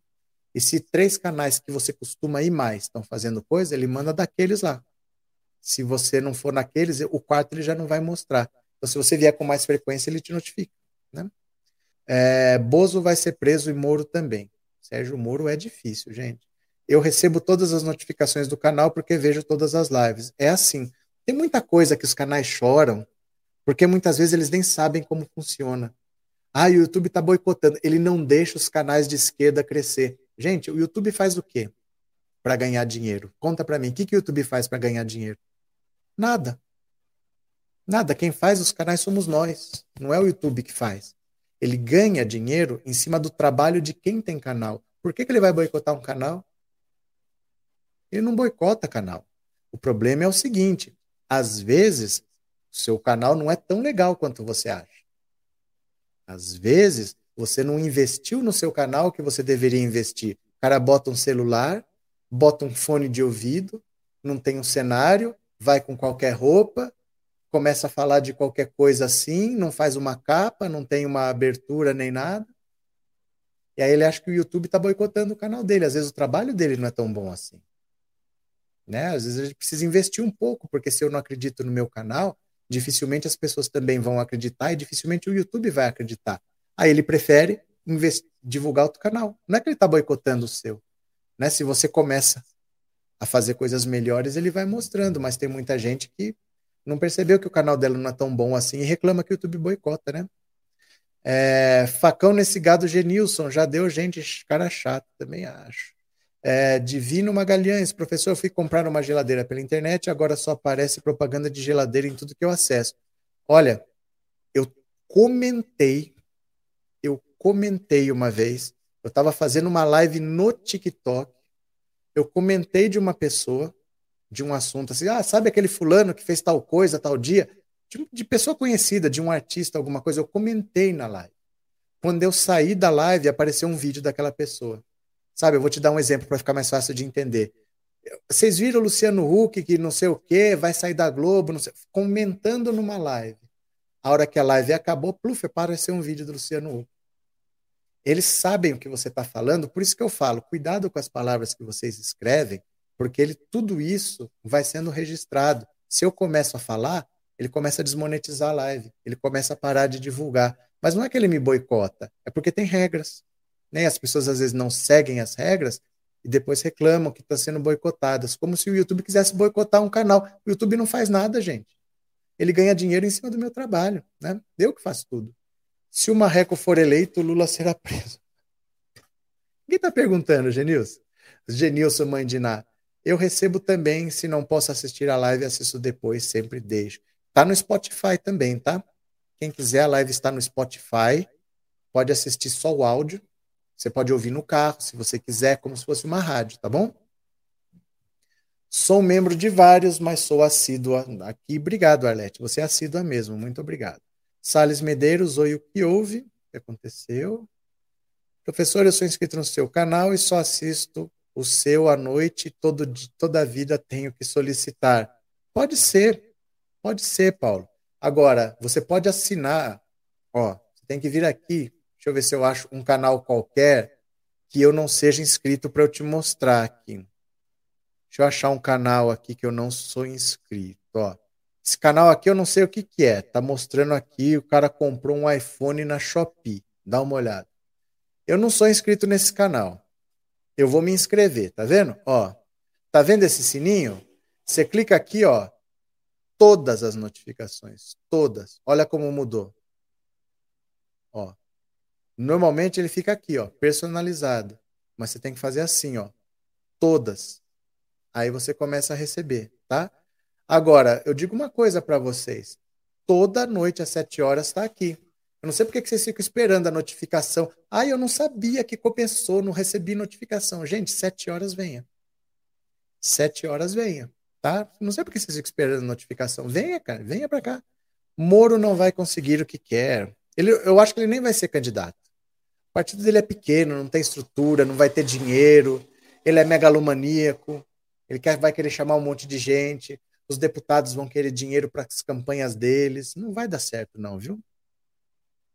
Curta o seu canal de longe. Valeu, Letícia Murphy. Boa noite. Ciro chamar Fernando Holliday de capitão do mato foi racismo? Depende. Depende. Depende do que aconteceu. Você tem que ver qual foi a discussão, por que, que ele falou aquilo lá. A polícia considerou, eu não sei se foi injúria, se foi injúria racial, mas você tem que ver o que, que aconteceu. Às vezes não é só a palavra. Não é só a palavra, você tem que ver o que, que aconteceu. Né? Você pode chamar a pessoa de preto, é crime. Chamou de negro, é crime. Depende, eu posso te chamar para humilhar, como posso não chamar para humilhar, depende de como aconteceu. O importante é você saber assim, por que, que ele falou isso.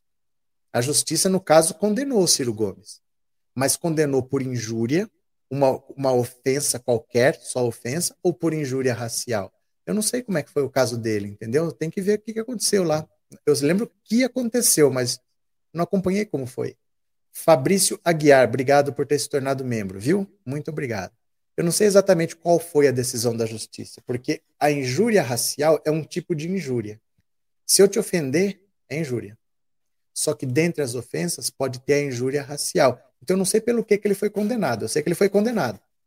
E teve que pagar uma indenização lá para o Fernando Holliday. Mas eu não sei que tipo de condenação que foi, eu não cheguei a ver. Viu? Meu Deus, Genilson, gado, as verdades ainda não te convenceram, então não tem jeito, você gosta de capim mesmo. Cadê? Moro Marreco só serve para o lago. Lula foi o melhor presidente que o Brasil já teve. Sérgio Camargo quer mudar o nome da Fundação Palmares para Princesa Isabel. É. Gente, a Princesa Isabel era um plano. Era um plano para recomeçar. Porque era inevitável era inevitável. A escravidão já tinha acabado nas Américas. O país que acabou mais tarde foi 1856. O Brasil estava mais de 40 anos atrasado, estava quase meio século atrasado. Então todo mundo sabia que ia acabar. A ideia deles, que ela assinar, ela não assinou quando o imperador estava viajando porque ela quis. Parece, é isso que contam pra gente, né? Que ela aproveitou que o imperador não estava e acabou com a escravidão. Não, a escravidão já tinha que ter acabado mas quiseram que ela assinasse para ser assim, é, esses imperadores que são atrasados, que são escravocratas. Não, temos uma nova geração. Agora quem vai mandar é a filha do imperador, é a princesa Isabel. Era o plano da monarquia para limpar a barra deles, porque o Brasil quase entra no século XX com trabalho escravo. Então vamos fazer assim, é, já que tem que acabar, deixa ela acabar, que ela é da nova geração, ela não vai carregar esse peso de ter a escravidão. Aí, quando Dom Pedro viajou, ela assinou, mas isso foi combinado. Não é que ela aproveitou porque ela era boazinha, ela foi a heroína. que apro... Até hoje as pessoas acham que ela foi uma heroína, que aproveitou uma viagem do imperador para assinar. Não, ela fez isso porque era um plano para ela não carregar esse peso. Então ela acabou com a escravidão. Mas era para Dom Pedro assinar aquilo lá. Ele decidiu que ia acabar e mandou ela assinar, né? Lei proíbe até empresas de obrigarem funcionários a se fantasiarem disso ou daquilo. É, tem umas empresas aí que eu não posso falar nada, né? Eu também gosto de todas, mas você. todos vocês, mas no que, que eu tenho que maneirar aqui, eu não faço mal a ninguém, disse o. O Brasil foi o último a acabar com a escravidão com pressão do exterior. Não, a pressão foi muito antes. A pressão foi em 1850, quando teve a lei que acabou com o tráfico de escravos. A Inglaterra obrigou o Brasil a acabar. O Brasil fez a lei Eusébio de Queiroz para acabar com o tráfico de escravos, mas foi quando surgiu a expressão para inglês ver. Fez a lei obrigado sabendo que não ia cumprir, que não ia fiscalizar, que não ia fazer nada, né? Para mim, todo mundo é igual. Oh, descobriu a, descobriu a pólvora, descobriu o Brasil, descobriu o Brasil. Ninguém está discutindo isso, Elcenir. Claro que todo mundo é igual. Nós estamos discutindo as oportunidades que foram dadas. É isso que é o, o diferente. Ninguém está discutindo se as pessoas são iguais ou diferentes. As oportunidades não são, né? Sempre tem alguém que chega que para mim todo mundo é igual e acha que é o, o espertão. Ninguém está discutindo isso, falando que as pessoas são diferentes. As oportunidades é que tem que ser iguais. É isso que a gente está discutindo. Porque esse país fez leis proibindo as pessoas pretas de estudar. Vou te mostrar aqui, ó. Ó.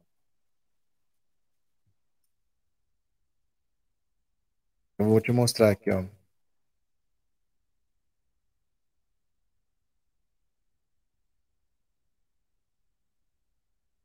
Olha, deixa eu ver aqui. É, é, é.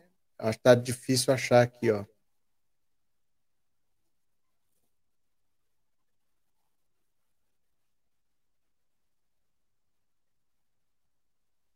Aqui, ó. Achei. Eu acho sempre as coisas. Sou demais, sou demais. Você quer ver, ó? Ó. Primeira lei da educação. Lei número 1 de 14 de janeiro de 1837. São proibidos de frequentar as escolas públicas. Primeiro, pessoas que padecem de moléstias contagiosas. Segundo, os escravos e os negros africanos, ainda que sejam livres ou libertos. Aí você vem me falar, para mim são todos iguais. Teve um tipo que foi especificamente foi proibido de estudar. Mas você acha que para por aí? Depois, a lei proibia analfabeto de votar. Então essas pessoas não podiam participar da política, não podiam eleger um representante, faziam lei contra elas, ela não podia estudar. Depois proibia o analfabeto de votar. Então ela não podia fazer uma lei para consertar essa situação. Aí inventaram o crime de vadiagem. Se você não tivesse emprego, você ia preso. E prendiam essas pessoas para morrer. As pessoas, para não serem presas, iam para onde a polícia não ia, que era lá para o morro. E formavam as favelas, onde a polícia não vai até hoje. Se entrar, toma bala. Isso não acontece por acaso. O Estado brasileiro agiu para que a situação fosse essa. O Estado brasileiro prejudicou umas pessoas e ajudou outras. E criou essa desigualdade. Então não é porque as pessoas são todas iguais, mas a lei tratou pessoas iguais de maneiras diferentes. Então você precisa quebrar esse ciclo uma hora. Entendeu? Para mim todo mundo é igual, não é, não é essa questão se todo mundo é igual ou não é, mas as oportunidades não são. O que atrapalha a lei de cotas são os oportunistas. Os oportunistas são exceções, não é o problema da lei de cotas. São exceções raras. Não é o problema da lei de cotas. Deixa eu, antes de terminar, bom você ter falado, deixa eu mostrar aqui, ó. Porque eu tenho certeza que isso aqui vocês não sabem. Quer ver? Deixa eu achar aqui uma imagem que vai ficar boa para eu ampliar.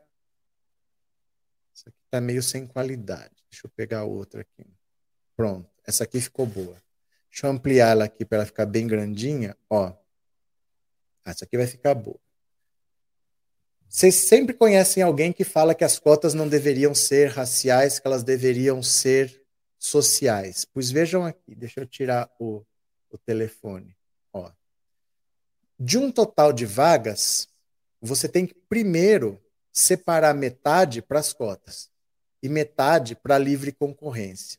Para ser cotista, você tem que ter feito os três anos do ensino médio é, em escola pública. Então, o primeiro critério é que você venha de escola pública, não importa a sua cor. Você pode ser de qualquer cor, que se você fez escola pública, você tem direito a cotas, metade das vagas. Depois, olha aqui, ó, o critério é renda. O critério é renda. Vai ser metade separado para quem tem renda acima de um salário e meio per capita e para quem tem menos de um salário mínimo e meio per capita. Isso quer dizer o seguinte: se você for branco, mas estudou em escola pública, você tem direito a entrar pelas cotas. Se você for branco e rico, também, porque vai ser dividido metade das vagas para alta renda e metade para baixa renda. Depois você vai dividir por critérios raciais. E não só, ó, pretos, pardos, indígenas e pessoas com deficiência física. É aqui que vai entrar depois. Então, ah, mas não é justo porque as cotas não deveriam ser raciais. As cotas são sociais. Se você estudou um dia na sua vida numa escola particular, você não entra. Mas se você estudou escola pública, mesmo sendo rico, escolas de aplicação, escolas técnicas, as ETECs, elas têm um nível muito alto. Normalmente quem estuda são pessoas com dinheiro e elas entram pelas cotas. Porque o primeiro critério é só vir de escola pública. Mesmo que seja uma ETEC, mesmo que seja uma escola de aplicação, é pública. Ela entra aqui. E depois vai dividir por renda, metade para alta renda e metade por baixa renda. Então, mesmo sendo rico e branco, você entra pelas cotas. E só depois é que você reserva algumas vagas para pretos, pardos, indígenas, deficientes físicos, todo.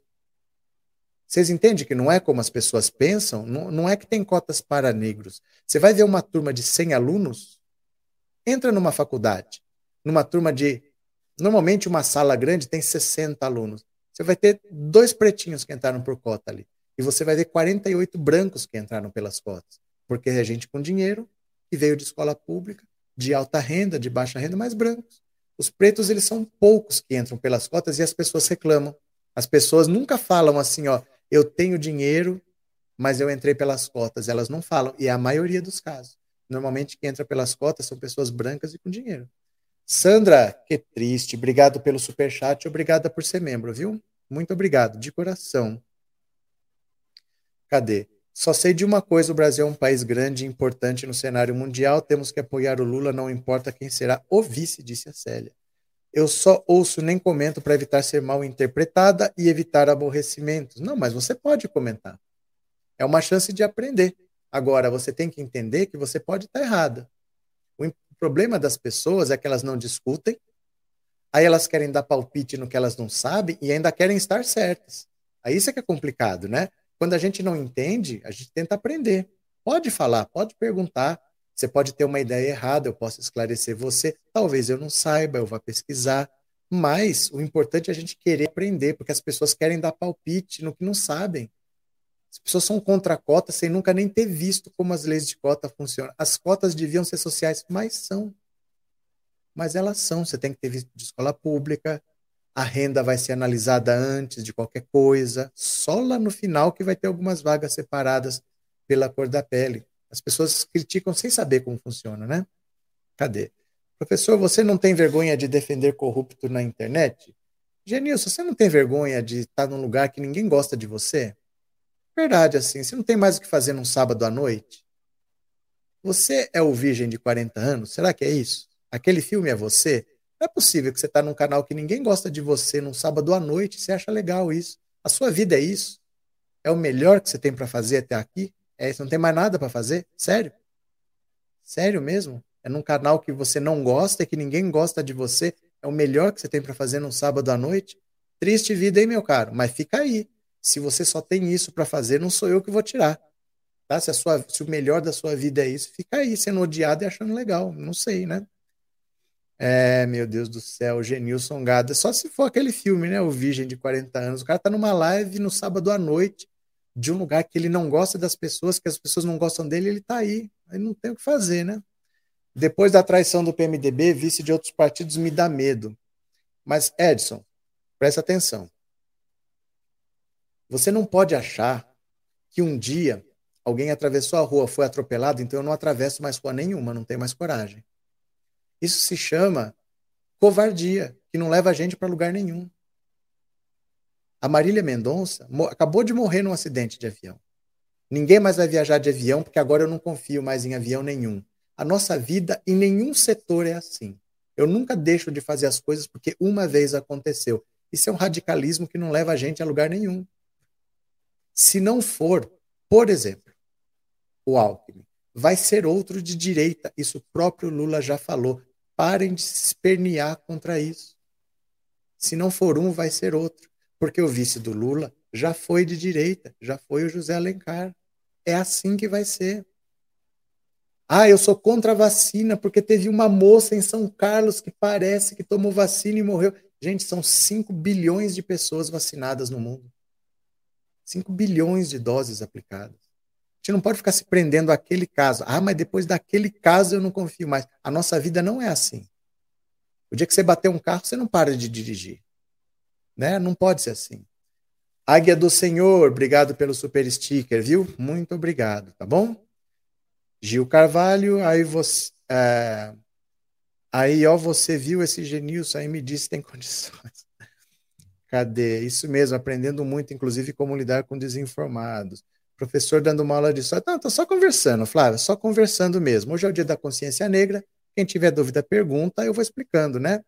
Virgínia toda pura, assumida também. Toma vergonha nessa cara, tá? Não é assim que aparece e vai embora quando quiser, não. Obrigado, viu? Também ouvi um rumor de que seria a Luísa do Magazine Luiza, meu sonho. É, é um sonho e um rumor, porque ela nem tem partido e não pretende entrar. Ela já falou que não vai entrar, não. É, substitui o professor quando faltamos, entra em todas as aulas, é pedagogo. Quem que foi, Arlete? Perfeito, coloca este cabra no lugar dele. Não, mas é porque para ele estar tá aqui esse tempo todo, gente, é um sábado à noite.